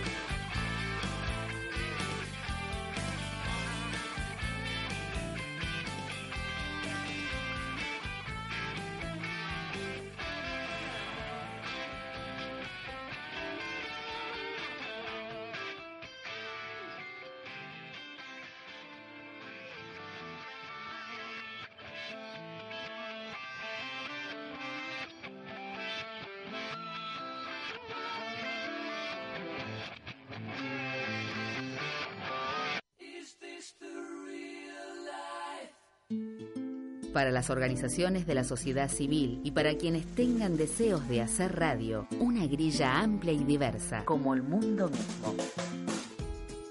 Te brindamos un lugar ideal para que puedas reunirte con tu producción o amigos y trabajen en su proyecto o simplemente se tomen unos ricos mates. La Posta Radio. Somos mucho más que una radio online. Conocenos www.lapostaradio.org La Posta Radio, Nueva Cultura. Estamos construyendo una nueva cultura y una página web. www.lapostaradio.org En la Posta Radio, las organizaciones de la sociedad civil y vos tienen un espacio.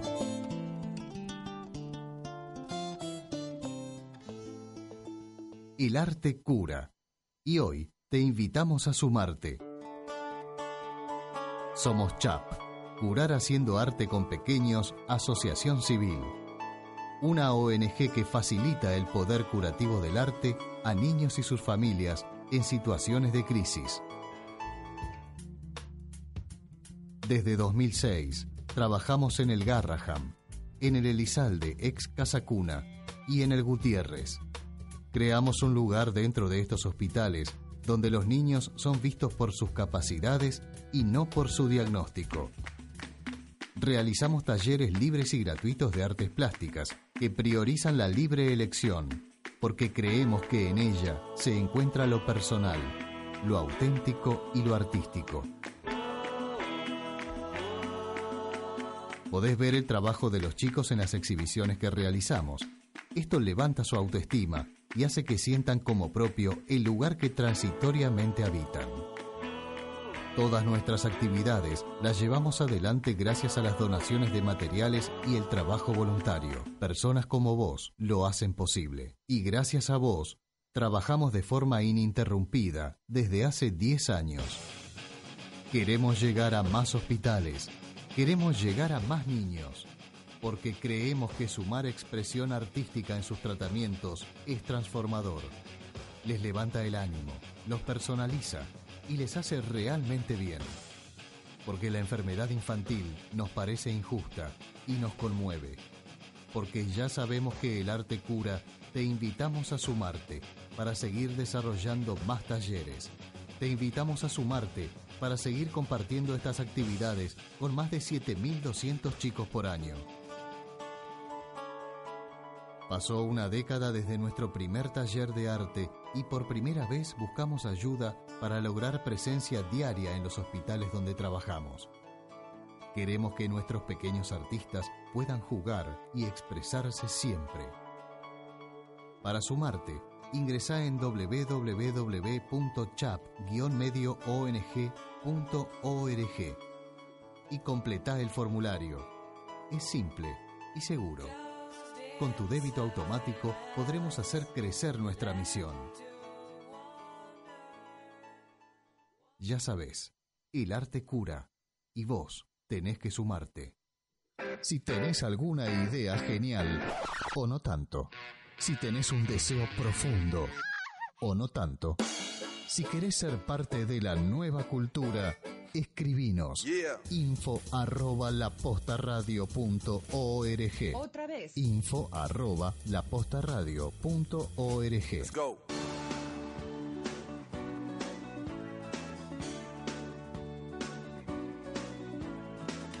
Bueno, bueno, pa, venimos de la tanda, venimos un poco más descansados de la tanda larga que tuvimos y ahora vamos a internacionales. Ignacio Humarán. Así es, porque cuando suena ruleta de los piojos en maldito lunes significa que vamos a dar la vuelta al mundo en breves, en noticias muy breves. En este caso vamos a hablar de Latinoamérica, no nos vamos a ir al mundo, no nos vamos a ir a Europa, ya estuvimos en Italia, pero ahora vamos a Latinoamérica porque hay muchas noticias en el plano político. Y vamos con la primera, vamos a Brasil, ahora mismo, right now, in this moment. Dilma Rousseff está en el Senado. No dijiste ninguna palabra en portugués. ¿eh? Claro. Eh, soy periodista yo. En el Senado de Au. Tonito. Eh, sí. En el senatiño. Yo, Senatiño. yo bonito. Dilma Rousseff está en el Senado ¿Por qué? Porque el proceso de juicio político de Dilma Rousseff, la novela, va a llegar a su fin seguramente el 31 de agosto. Vamos a recapitular, Dilma Rousseff estaba acusada por la oposición y también por miembros de su partido de eh, utilizar gasto, o sea, de aumentar el gasto público a espaldas del Congreso. Bueno, hubo un proceso constitucional, los diputados votaron a favor en una sesión bastante caótica, a favor de la destitución, el Senado hizo lo mismo y durante los Juegos Olímpicos, pobre Dilma, toda celebración del espíritu olímpico, el Senado en realidad, perdón, durante los Juegos Olímpicos el Senado votó a favor del juicio político a Dilma, 59 a 21 a favor del juicio político. Entonces Dilma Rousseff hoy tiene que presentarse en persona en el Senado, donde va a ser un interrogatorio de dos por parte de la acusación de la Fiscalía, sería de la, de la oposición, y cuatro por parte de la defensa. Tiene 30 minutos para hablar y dar un discurso en el cual va, a tratar, va a tratar de salvar su gobierno, básicamente. Tiene 30 minutos para salvar su gobierno y volver a su cargo. Todo esto así, es una interrogación y a partir de toda esta charla, a partir de toda esta, esta investigación que se está haciendo sobre la gestión de Dilma Rousseff, se va a tomar una decisión final en el Senado. 81 senadores, el 31 de agosto se estima, van a votar si sí o no, si sí o no Dilma en el poder político. ¿Se Sí. definiría hoy? O sea, ¿hoy se dice Dilma ya está instituida o no? Y hoy por hoy la mayoría de los medios dan a Dilma por destituida. ¿Por qué? Porque la mayoría de los senadores están en contra del... eh, están en contra de que sí, Dilma sigue en el poder y eh, ya la, la- la opinión pública dice que es lo más probable es que sea destituida. Pero aún así tenemos que esperar hasta el 31 de agosto, donde 81 senadores van a votar si sí o no Dilma en el poder. Si votan que siga en el poder, vuelve a su cargo y completa su mandato. Si es que puede, porque la opinión pública de ella está tan por el piso como la del presidente actual. Si, votan que no, Michel Temer, eh, que es el presidente interino, va a seguir su mandato hasta el 2018 y Dilma no puede eh, utilizar o no puede ejercer cargos públicos por 8 años. Esto es Brasil. Vamos ahora a Bolivia, porque también fue noticia esta semana, porque el viceministro de Interior, Rodolfo Ilianes, fue asesinado. Eso es terrible. Es terrible, muy, pero muy horrible. Vamos a contextualizar. Hay una protesta minera que es la peor desde que está Evo Morales en el poder, en el cual los mineros justamente están cortando las rutas. La policía se ha enfrentado a ellos y hasta ahora hay cuatro mineros muertos. No son ninguna joda las protestas.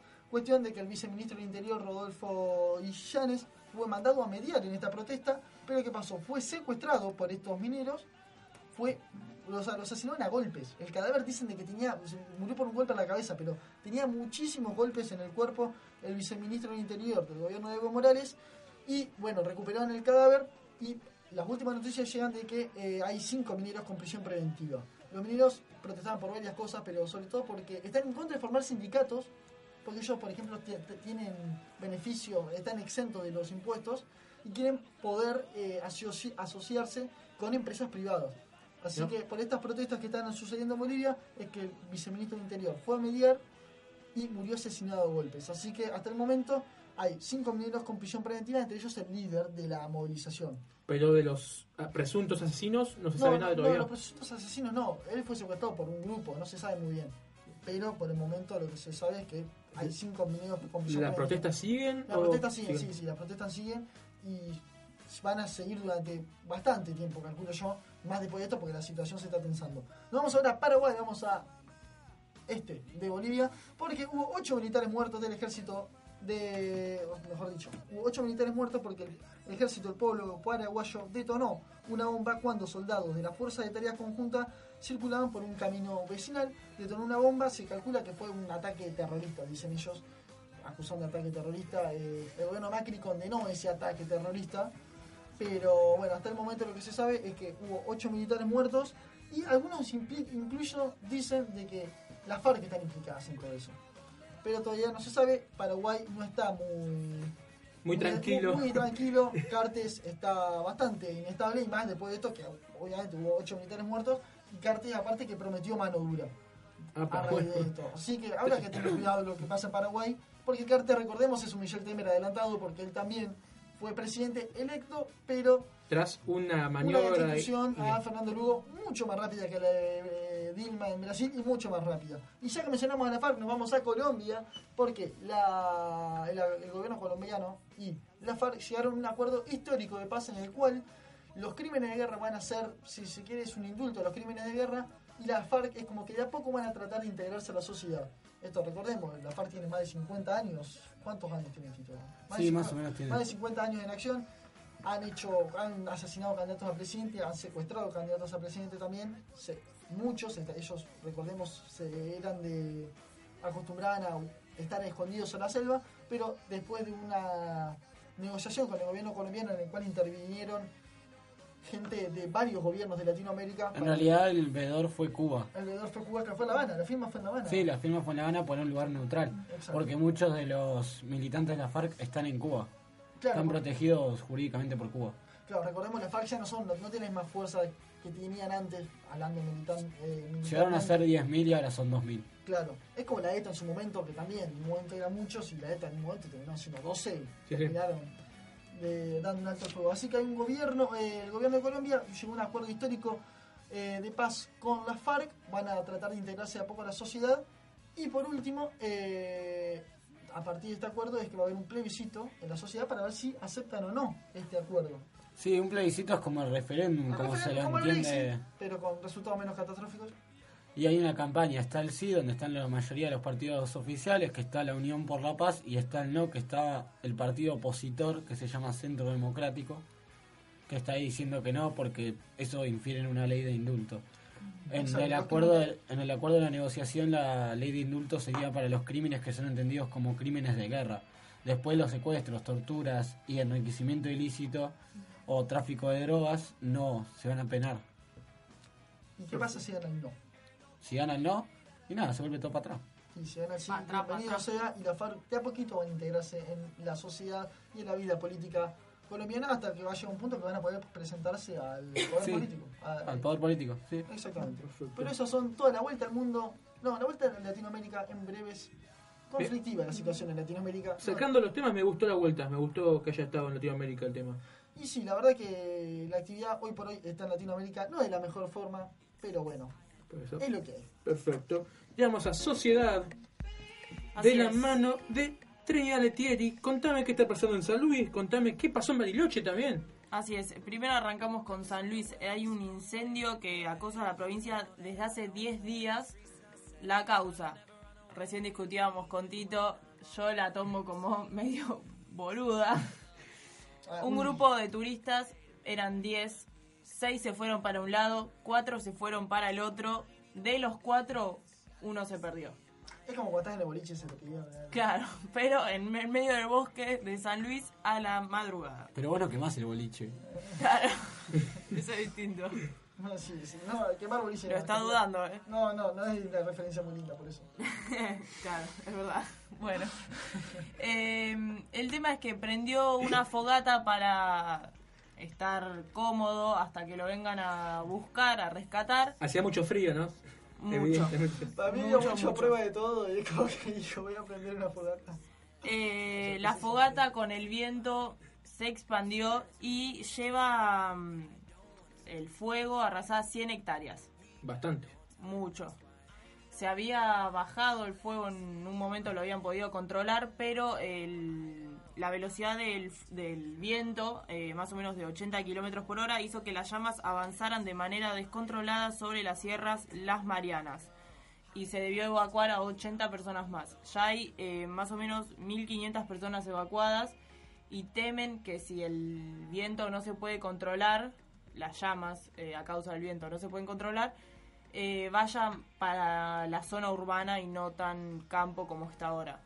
Y eso provocaría varias evacuaciones y lamentablemente pérdidas, sí. materiales. Sí, lo- la- he visto que hay, hay colectas a favor y pidiendo para, para los bomberos, mejor dicho, piden algunos medicamentos para el caso de las quemaduras, pero es muy difícil combatir el fuego y más en San Luis que, bueno, recibe bastante viento, sobre todo el sombra. Sí, lo que se cuestionó también es que la ministra de Seguridad de la provincia, Beatriz Alagia, anunció todo por WhatsApp. Es como que se manejó con los medios por WhatsApp y no dio una conferencia de cómo están llevando el tema, cómo lo están controlando. Es la nueva era. El Millennium. Claro, hacemos un grupo de WhatsApp, viste, la Nacional, Claro. En página. Hola chicos, les mando. listo. Gobierno, hola. Claro, Sí, se comunica la prensa y listo. Bueno, después nos vamos a Bariloche. ¿Qué pasó en Bariloche? Decime. Fiesta de egresados. Sí. época de fiesta de egresados, fiesta de egresados, no, viaje de egresados, Viaje de egresados, fiesta de disfraces, muchas hormonas dando vuelta. hormonas, alcohol, sustancias. Los alumnos del colegio alemán, eh, de la secundaria alemán, eh, se disfrazaron de nazis. Se pintaron el bigote de Hitler, eh, que es bastante reconocido, no es que podría haber sido otra cosa, otro... El no. Chaplin. Bueno, pero- El bigote de Chaplin, el bigote de Chaplin. El Claro. bigote de Chaplin era justamente por Hitler, igual. Sí. No sabía, se pero. puso triste. La, la parodia de El dictador. Chaplin, Han sí. dicho, sí, sí. Este colegio alemán de Lanús eh, fueron también vistos con la cruz esvástica también, conocida porque la usaban los nazis, eh, y atacaron y armaron un- una especie de enfrentamiento con alumnos de la ORT, a la cual van muchas personas eh, judías. Denunciaron, o sea, las autoridades sería a los, ¿cómo se dice? A los que van, acompañan A los al- coordinadores. A los coordinadores, no me salía la palabra. Callate. o no, ¿Qué? con coordinadores. No. ¿No? Mira que. Fabián. Bueno, perdón, pero No, no, los no, coordinadores. Nosotros echamos a uno. Pero siempre es polémico el coordinador que te toca en Bariloche. Siempre Sí, todos sí, los coordinadores. el Uno de mis coordinadores era un amigo del barrio. Fue Bueno, como, fue la nada misma. Pero a donde va tiene amigos del barrio. No, es que no lo podíamos creer, era como, ¿qué haces acá, ma? No, vengo con ustedes. Uh, en serio, ya está. El, el- el rol del coordinador está hecho para ser un rol polémico. El, el trabajo del coordinador es polémico. Siempre, siempre al colegio va el fachero para levantarse, o sea, tratar de convencerse a las minas de que vayan con ellos, con esa firma, que eso. con esa empresa. Para convencerte a vos, Y, después y después va el medio medio borrachito de vamos a hacer fiesta ahí. Sí, bueno, sí. Esta vez el coordinador se portó bien. Ah, bueno, bien. Fue a la eso. policía y denunció el hecho, la pelea, porque era como justo se están disfrazando un de la escuela mm, alemán de Lanús ah, contra los de la ORT, que son la mayoría judíos. Es como justo un, algo como que... Una provocación. Claro. Bueno, eh, el colegio se hizo responsable más allá de que claramente negó estar eh, a favor y que no estaba organizado por la escuela de ninguna manera.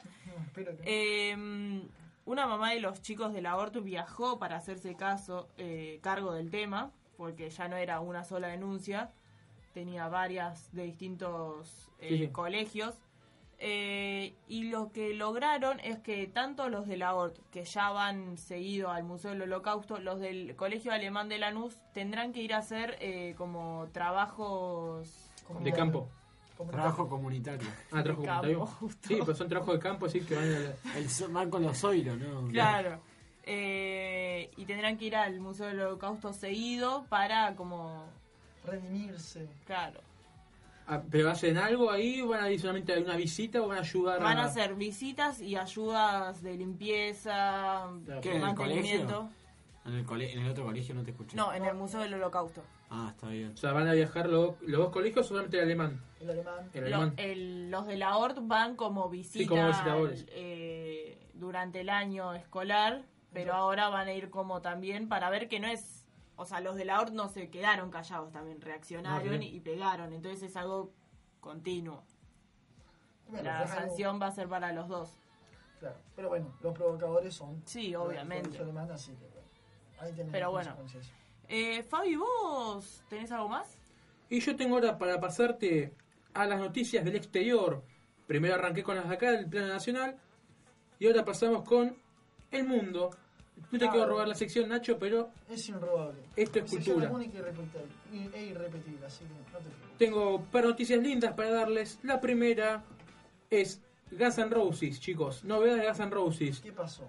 La reconocida banda estadounidense anunció, bueno, ya saben que el país va a regresar el 4 de noviembre, pero también anunció que va a estar grabando un mini documental sobre la gira, Bien. sobre su recorrido que va a comenzar, eh, sí va a comenzar ahora en Estados Unidos y que la idea de, de este mini documental, porque va a durar 20 minutos, o sea, va a ser una película de 20 minutos aprox, o sea, entre, pongo Sí, los un deditos, Corto, un corto de 30, aprox 20 minutos. eh, va a estar llevado a cabo ya con la idea de que el reencuentro entre Axel Slash y Duff McCannagan, que es el bajista original de la banda.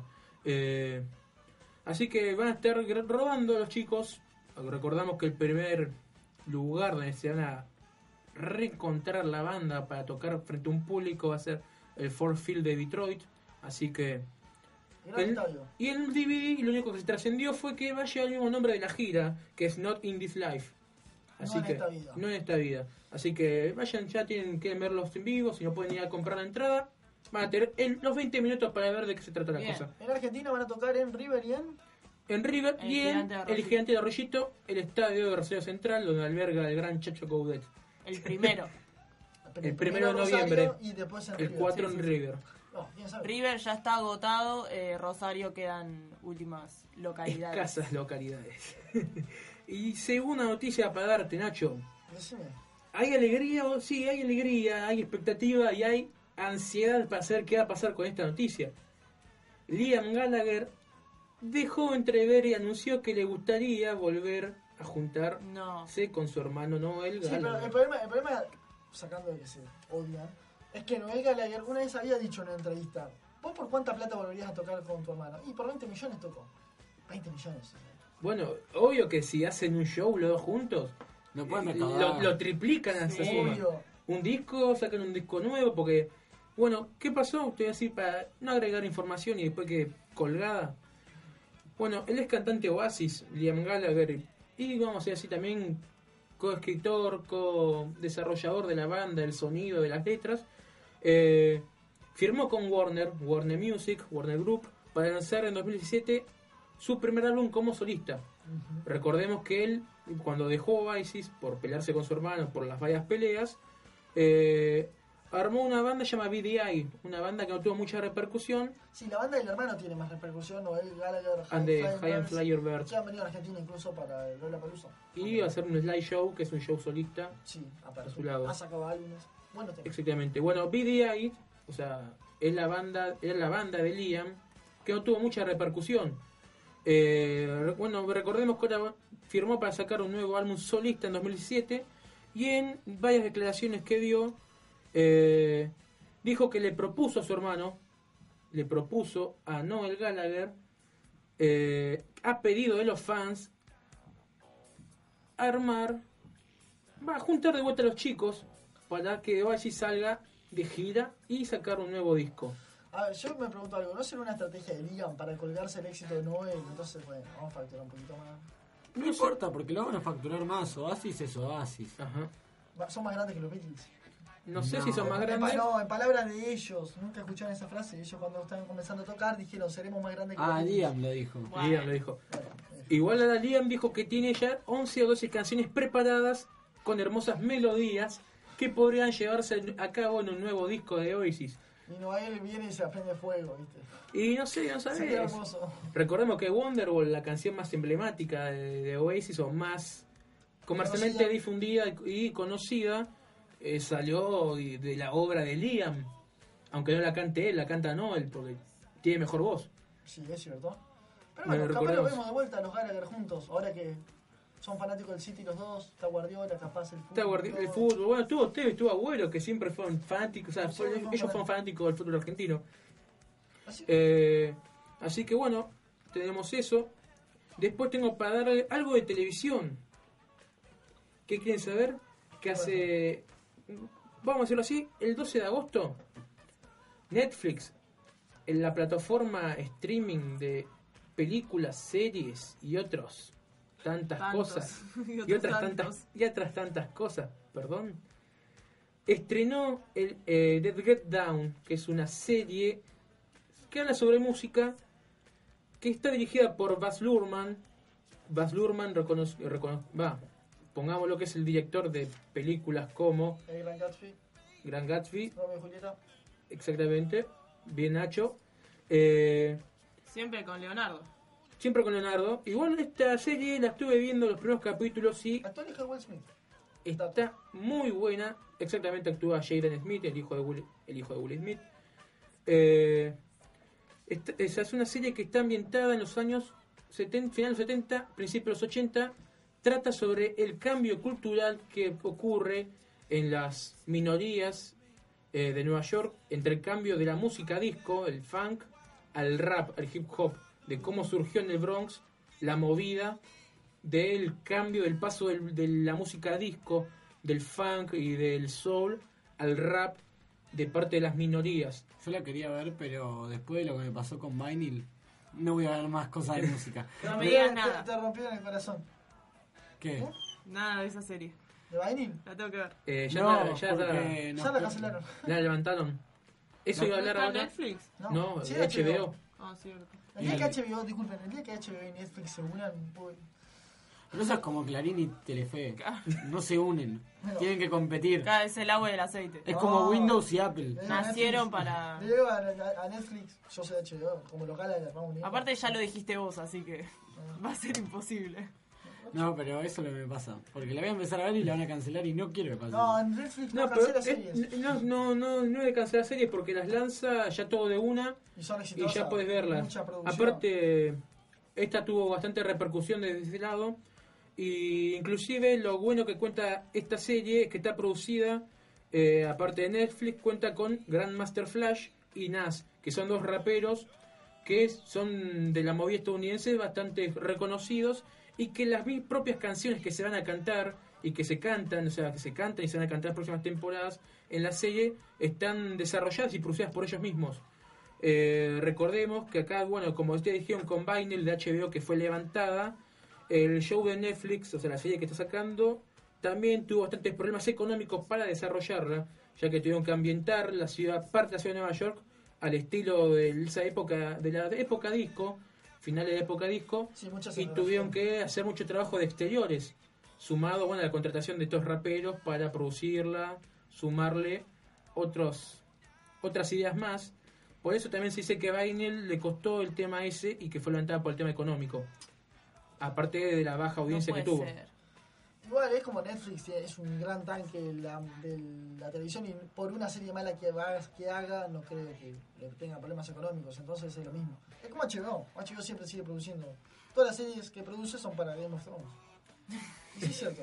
Exactamente. Sí, bueno, la serie que más le demandan. el tanque, lo- para mí los tanques que tiene HBO hoy en día son True Detective y hay Game of Thrones. Pero ya terminó True Detective. La segunda temporada. ¿Va a Pero salir una en teoría se estaba manejando que salga la tercera de vuelta Bueno, con igual perfecto que siga así porque... el amoroso Woody. Harrelson. Turbio.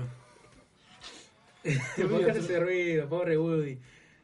Bueno, Nacho, no sé si te convenció, si les convenció esto, chicos, pero es lo que tengo del exterior. Está perfecto. Perfecto. Me ¿Sí? quedé mal con lo de Con el Vinyl. bueno, tenés- ¿querés verla? Verla, está buena, está bueno el tema que toca. Todo concluye. Porque te- toca temas del cómo la movida. La ¿eh? movida atrás de los discos habla, exactamente. La movida de los productores. Todo turbio. No la veas. Te va a romper el corazón. Bueno, chicos, no está Federico Becci. Federico Becci, el experto en deporte del programa, el conductor. Y ahora tenemos que hablar de la sección argentina. Así es, y van a tener que estar todos preparados porque vuelve la pulga al país. Vuelve la pulga, Ya vuelve se confirmó. ¿Vuelve o nunca se fue? Ah, lo maté. ¿Lo Bueno. convenció Bausa o no lo convenció Bausa? ¿Qué, qué El dijo? poder de Bausa. ¿Qué dijo Bausa en esa reunión? No le dijo nada, le dijo, che, pa, volvé, ya fue. Volvé que necesito No me que- dejes solo. Dejá de fantasmear, amigo, ya está. Leo, no te vayas. Ya ganaste una copa con el Barcelona, volvé, no seas pelotudo. Listo, bueno, se terminó estaba ahí. en duda igual, porque la pulga se sometió a estudios médicos eh, este lunes eh, porque habría sufrido alguna molestia luego de, um, del encuentro contra el Bilbao, pero las pruebas confirmaron que no era nada grave, así que está Apto. para subirse al avión y venir ya. Pero la selección argentina tiene dos bajas, entre ellas el Kun Agüero que se lesionó Sí, sí, jugando sí. para el City de Guardiola y Pastore que también se lesionó que ahora está como Román, ¿viste? Los jugadores que son como Sí. románticos se tienen que lesionar cada 15 días, si no no pueden. Son jugadores distintos. Son, Igual, jugadores, son jugadores distintos con su Re- metabolismo. recordemos que yo estuve leyendo una noticia que me llamó la atención fue que Agüero demandó una panadería de sí, Tucumán. no, yo la leí. por A favor. una roticería. Ah, roticería. Roticería. ¿Cómo vas a.? No sé, ya Pero- se sienten. ¿Cómo te enteraste que se llama Puna? Igual se sienten ya intocables. No entiendo. Igual ¿Qué yo, re- recuerdo un caso anterior de Ginóbili demandando a una fábrica de pan que puso Manu al nombre del pan. Y ganó el juicio a Manu. Pan. Ah, Y bueno, bueno. Distinto, El nombre Manu tiene una marca propia, según Ah, Ginóbili. listo. Igual volviendo con lo de los lesionados, Bausa no piensa reemplazarlos todavía.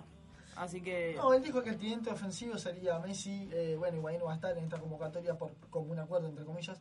Messi, eh, Dybala, Di María, Prato, es la gran. Alario. No, no, no está. Ah, sí, no está Alario. convocado, pero él, eh, yo Y le- Correa. No, sí, pero su, su tridente o su- sus cuatro fantásticos no, no estaba Alario, era como Messi, Di María, Agüero, que ahora está lesionado, bueno, lo dijo antes, y Prato. Yo creo que Plata no va a jugar, va a jugar con 4-3-3 Sí. y ojalá ponga un doble 5 y me deje algún fantasma. Y si me Pero baja, va- si va- me baja Messi a jugar como de suelto Yo lo quiero a Gaitán, papá. y me sube a correr mejor, Gaitán puede ser, me parece muy Como posible. reemplazo de Agüero o como un reemplazo, no sé, de otro- para estar de arriba. Bueno, recordemos los mediocampistas: Craneviter, Macherano, Vanega, Biglia, Augusto Fernández, Eric Lamela, Gaitán y Ángel Di María. Me gusta que Como juegue. mediocampista Di María no va. No. Yo lo pondré arriba. Es me, extremo, no me sabe. gusta, me gusta el doble 5 que sea Machano Craneviter. Me gusta a mi, a mi Yo criterio. creo que tendría que ser Machero, Graviter, Augusto Fernández. Augusto Fernández, te iba a decir. Y lo- me jugaría a un Lamela, un jugador que la pise. Bueno, pero ahí, se- ahí no podés tener tres arriba, papá. Y Eh, vos- Lamela, y- Messi. mi, mi, mi idea de juego es muy ambiciosa. No, pará. Por eso, perdón. boludo. Pero ¿Pero está está el. Bausa o está bueno? Perdón, perdón. el yo, Bausa. yo estoy diciendo, yo, yo pondría la Mela por el otro costado. No, eso no, no quiere decir que esté equivocada mi idea, no. No sé, ¿a quién otro podrías? ¿Cuándo va a ser el día que convoquen a Icardi? Acá en la izquierda decís, Bueno. a Di María. Di María en la izquierda, Messi en la derecha. Fin. Eso es bueno. Yo lo En pondría el más medio Dybala. todavía. Que lo vamos a jugar más atrás, como falso 9. Siento que Icardi está en su casa esperando la carta, viste, de Harry Potter para mirá, entrar. No, no, pero Icardi. Pero- A ver, eh, esta fecha, esta fecha, el Metió Inter no, gol. no- metió gol 1 a 1 en el empate contra Palermo, no Sí. tiene buen arranque el Inter, tiene creo no ha ganado todavía en el campeonato, pero no es malo, es capitán del Inter y es el que más garra le pone, quiera o no. Pero es un boludo, es un, es un Orión. Te quema los vestuarios, chavo. A mí no, no, ha- no haría tanto, Quema bombachas, Icardi. tanto problema. Pero es muy creído. Y aparte hay una pelea de egos en la selección argentina. Siempre hubo, pero... Y aparte tenés a Dybala que la está rompiendo. A ver, Icardi está ahí en el Inter más o menos. Dybala te está rompiendo toda. Y Icardi porque no quiso vender. Capaz se Callate, ganaba. Se, se iba al Napoli y se fundía, no hacía nada. No, el Napoli... Va, ahora compró pero no importa. Bueno, vamos a repasar los citados en general. Por favor. Eh, arqueros, Romero, Andújar, Guzmán. ¿Por qué Andújar? Vamos a empezar a criticar uno por uno. ¿Por Dale. qué Andújar? ¿Cuándo, vamos, ¿Cuándo juega, pará? ¿Cuándo vamos a jugar? ¿Cuándo vamos a jugar a Fulvito? La fecha. FIFA, la fecha FIFA se calcula que es para el 1 de agosto, para este jueves. Por eso, para este jueves. Ante Uruguay y después Venezuela. Septiembre, Nacho. Septiembre, verdad. qué boludo, septiembre, septiembre. Ajá, bueno, ¿por qué Andújar? Bueno, sigamos. No sé, responde vos por qué Andújar. No, de la pregunta. Es un manco Andújar. Sí, Mal. Ruli. Rul. Vos querés a Orión, ¿no? lo único que sirve a. Andújar es para tirar la patada que tengo el jugador de gimnasia. Sí. Para Sí, cagarse a palo. Ruli de cabeza. Sí. Defensores, Roncaglia, no, Musakio. sí. Musakio sí. Mm, Pobre Musakio que ha tenido fue fue convocado hace como cuatro años que era la selección. Pero siempre cuando tocaba jugar se lesionaba. Pobre. Y lesiones complicadas como fracturas Sí, acá- o rotura de ligamentos. Ramiro Funes Mori. Sí, RM6. sí, sí. Ya te vas a ya te Emanuel Más, Marcos Rojo, No. De Michelis, Sí. Zabaleta, No, Sí, ¿Zabaleta de Mercado, sí. Otamendi.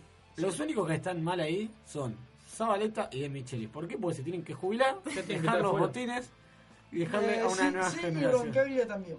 Y Nah. más también. ¿Qué? Eh, ¿Sacarlos? Pero Roncaglia te puede ya servir porque ¿A Roncaglia puede tenés? jugar. ¿Eh? Aparte de más, ¿a qué otro tres tenés? Ah, no. tres. Contame un tres Rojo, zurdo. Rojo. Eso no es un 3. Contame un 3 zurdo. Tiene razón ahí. Yo lo banco. él. Contame un 3 No, zurdo.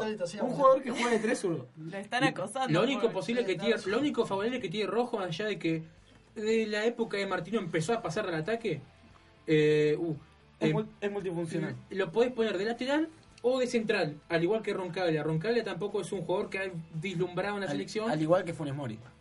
Exactamente, Funemori también puede jugar de lateral. Roncaglia puede jugar de lateral derecho o de central. En caso de ser un partido, se te lesiona un jugador, te cambio, anda de central si te queda cubrir un Sigamos.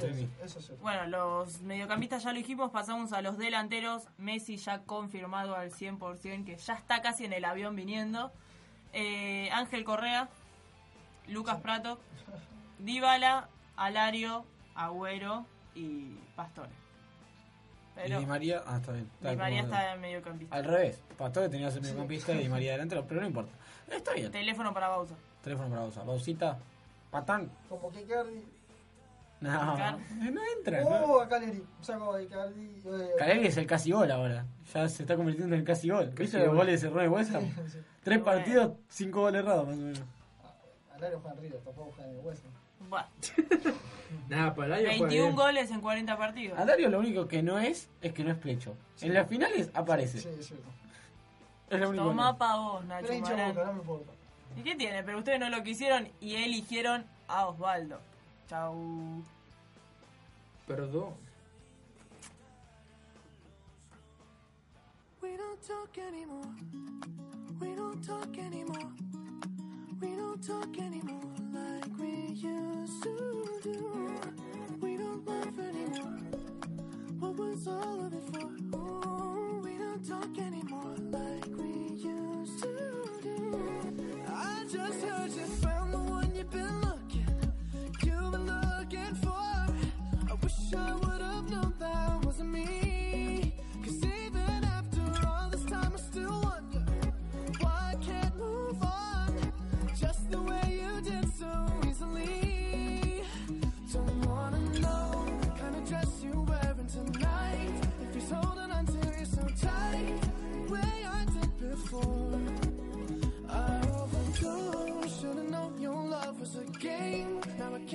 Out my brain. Oh, it's such a shame.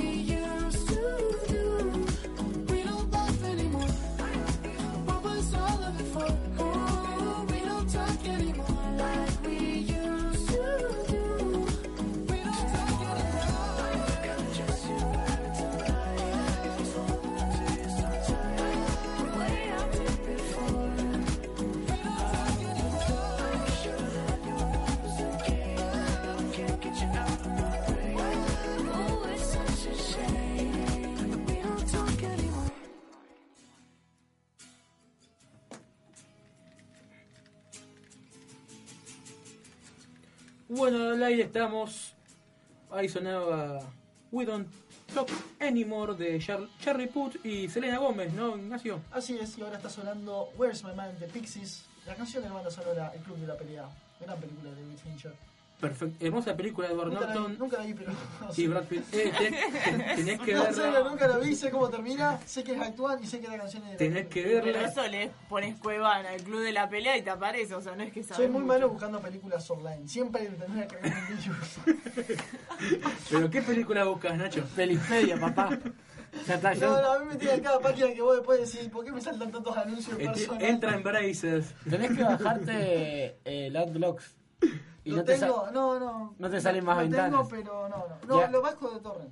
Y ahí entras a Perispedia gracias a Trini de Tier y ya está. Yo ya Está ahí en- perdí toda mi vida. Está en Netflix, está en Netflix igual el club de la pelea. Pero no tenés. Netflix. No tengo Netflix. Tenés que verla. Bajate Popcorn Time y listo. La bajé, pero era para ver online y no para descargar y no me gustó. Pero Sos verlo. Nacho. Tiene que ser descargada la película. Esa Lo grité, sos un goma. Mi única condición es que tiene que ser descargada y subtitulada. Existe el streaming, Nacho. El streaming es lo más grande que le pasó a la existencia humana. Uy, De Newsroom la tengo, todas- todos los capítulos descargados con el subtítulo. retomamos, Sí, Nacho, porque ya, ya estuvimos hablando de Newsroom, ¿o no? Sí. Perfecto. Bueno, vamos a lo que pasó. ¿Qué Vamos pasó en la pasó. semana, Nacho? Vamos a hablar un poco de la polémica que está generando el Burkini en Francia. ¿Sabe- ¿Alguien sabe lo que es un? No sé qué es. Bien, eh, las mujeres islamitas hay algunas que hay unas que son más ortodoxas que otras y hay algunas que eh, se, co- o sea, respetan la tradición de cubrirse todo el cuerpo, Claro. porque cubrirse el pelo según también la rama. Sería, sería una derivación del burka tradicional del Exacto, mundo pero para la playa. Es como una malla enteriza, si se quiere. Que te cubre la cabeza. Bueno, en Francia está muy susceptible a todo lo que es musulmán, después de todos los ataques que ha sufrido. Y eh, la semana pasada fue noticia de que la policía obligó a una, una chica a quitarse el burkini porque es como lo consideran ofensivo. Está muy susceptible en Francia y todo lo que consideran musulmán es para ellos, no sé, una amenaza. Claro. Eh, Están sensibles. Es por eso de que está todo un debate sobre si es legal o no el burkini. Bueno, el gobierno francés aseguró esta semana de que eh, prohibir el burkini sería inconstitucional, porque hay muchos defensores de prohibirlo. Pero ¿qué pasa? Es una vestimenta de una persona que respeta su religión. No es inconstitucional en absoluto, sino que está siguiendo su libre albedrío. Así que es toda una gran polémica que está sucediendo en Francia debido a esta mujer que fue obligada a quitarse el burkini en una playa francesa y que ha llevado este- esta discusión a otro nivel que es en la política y la constitución misma francesa. Perfecto, ya paso con vos, Tito. El sábado 27 de agosto, familiares y amigos de víctimas de gatillo fácil convocaron a la segunda marcha nacional contra el gatillo fácil y la represión policial distintas, en distintas ciudades del país. Acompañados por organizaciones de derechos humanos, sociales, culturales y políticas, se movilizaron con la consigna que denuncia la represión que ejerce el Estado democrático en el territorio. En la ciudad de Buenos Aires, la convocatoria fue a las 15 horas de Congreso a Plaza de Mayo.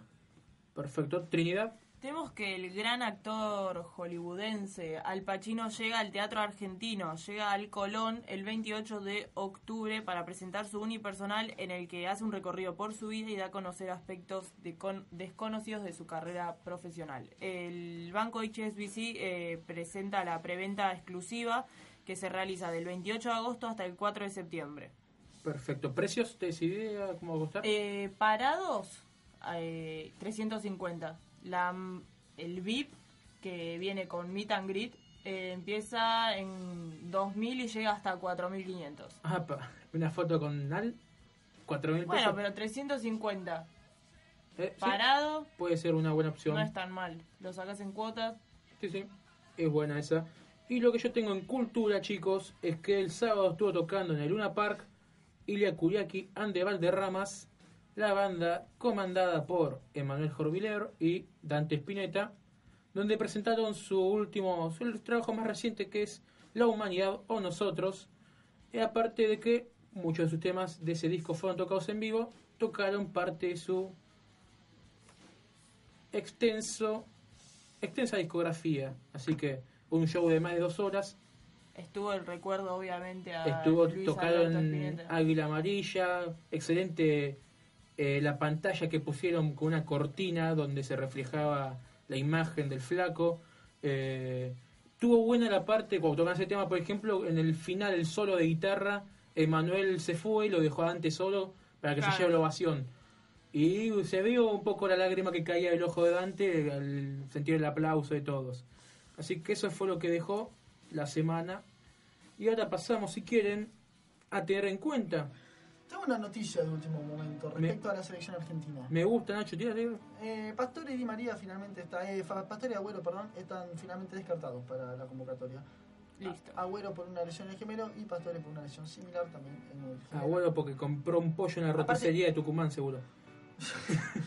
Gemelo en la pierna izquierda, Pastore y eh, Agüero, perdón, y Pastore un desgarro en la pierna derecha. Así que dos bajas para la selección argentina del Patón Bausa. A buena parte ya cargó una lesión de un codazo que había recibido en el último partido contra el Manchester, del Manchester City. Así que finalmente está descartado. Vamos a ver cómo se la arregla Bausa. Oportunidad para. Perfecto. 0800 Wanda Nara. 0800 Juan de Icardi. Hola Trinidad, decime qué tenés para tener en cuenta. Bueno, como dijimos antes, tenemos el mano a mano de Diego Junior versus Tinelli esta noche en Showmatch. Quizás, como dijo Nacho, pueda haber un llamadito del padre que encontró a su hijo en la última semana. Puede ser, ¿no? Cerramos ahí. ¿Y me voy a poner nostálgico. eh. por qué nostálgico? Son los últimos tres minutos. Los últimos Le voy a mandar minutos. un beso a Wada, una amiga de toda la vida que nos está escuchando. Bueno, saludo Guada. Yo al grupo, al grupo de Burkina Faso, que me lo escucha casi siempre. Burkina Faso. No, no es un grupo, es un grupo. El es un chiste es grupo- fácil, es como. No, un no, saludo a Tucho también, el perro de Nacho que nos envió una foto durmiendo. Vamos, Tucho. Sí. Es el- ¿Cómo le decía a tu papá, Tucho? No, ni, no, ni. Noni Noni. Saluda a Noni Noni. No, no, no, ni Tucho está haciendo ni- noni, noni. Claro, ahí está. Eh, una, queremos ahí, Tito, darnos unas palabras de despedida. Nah, Queremos escucharte decir algo. listo, no toca ni más a la mañana en el Sarmiento. Bueno, agradecemos a Gustavo, por favor, operador. Por supuesto, Bravo. agradecemos a Gustavo, un aplauso de acá. de- Fue un placer trabajar con ustedes y nos vamos a reencontrar cuando ganemos plata por esto. Capaz nunca nos reencontremos Yo por eso. algo, Lunes, yo hoy, hoy a la mañana está sacando la conclusión de que Maldito Lunes en realidad tuvo una misión en este 2016. Nosotros pensemos cuándo comenzamos Maldito Lunes, el 30 de mayo, cuando terminaba el campeonato argentino. Em- terminamos cuando arranca el campeonato argentino. Nah, nuestra, misión, nuestra misión era entretener a El- la gente mientras el fútbol argentino El wikidato Fuimos el reemplazo del fútbol. Fuimos el reemplazo del fútbol, así Vamos, eso me gusta. que de nada a toda la gente que entretuvimos los lunes con todas las noticias y las no noticias. Pero bueno, el fútbol tenía que volver. El y- fútbol volvió, pero se tenía que ir. Sí. Se Le podemos pedir dos mil millones al gobierno capaz sí. Claro, lo que no le dieron al fútbol. Claro, pero bueno, íbamos a hacer un momento de recopilaciones de los mejores momentos maldito lunes, pero no tenemos ninguno. Así que. Yo te- bueno, Bueno, el bien. clave, el de Flavio Mendoza. No. No, pero ese es del año pasado. Eh, no, Pero no, igual. Este año no hay momentos buenos, así que No, hubo alguno que otro No, no. gracioso. Hubo alguno que otro gracioso que yo recuerdo. seguramente. Pero bueno, Habrá, sí, habrá. La queja de Nacho a Gustavo. La queja de Gustavo. Sí, sí, esa me acuerdo. Cuando quería a la otra radio, el primer lugar. es un chiste. Inolvidable. Se- no. segundo momento gracioso para mí fue eh, la mufiada de Nacho a ahí- State. alguien tiene momentos graciosos aparte. Al final de la bufiada de Nacho, la cargada de Nacho, Eras el bufón vos. la metida de na- pata de Nacho. Nacho, sos importante en el programa. o sea, La discriminación de Nacho. Nacho el facho. los, Nacho momen- de- los momentos Nacho- racistas de Nacho con lo- las maratones de negros. Era un dato, era un dato. Era un dato Y estaba errado encima. Claro, un dato erróneo. En 2004 era un blanco, punto. Bueno, y vamos a eh, mandarle un saludo a Fede que... Un saludo a Fede Bueno, que lo están moleando, lo están. Sí. Meta el latigazo ahora. Le están haciendo cosas raras. No puede salir de su está en el- capacitación. está en el convento. No puede salir de su capacitación. Bueno, ¿en cuál de los dos? ¿El de General Rodrigo o el de Goya? ¿En cuál estará? No sé. Me hace te está aportando dinero, Fede. Ya está. Pero bueno, nos veremos, nos volveremos a encontrar cuando, no sé. Cuando nos quedamos. Cuando decida, claro, cuando pinte, Vamos a estar acá. De vuelta firme junto al pueblo. Todos los lunes. bueno, ha sido todo. Muchas gracias por escuchar Maldito Lunes, chicos. Nada más que gracias a todos. Lo dejamos escuchando la bicicleta de Carlos Vives. Apliquemos la gran Cerati. Gracias totales. Adiós. Rebuscando en las heridas del pasado.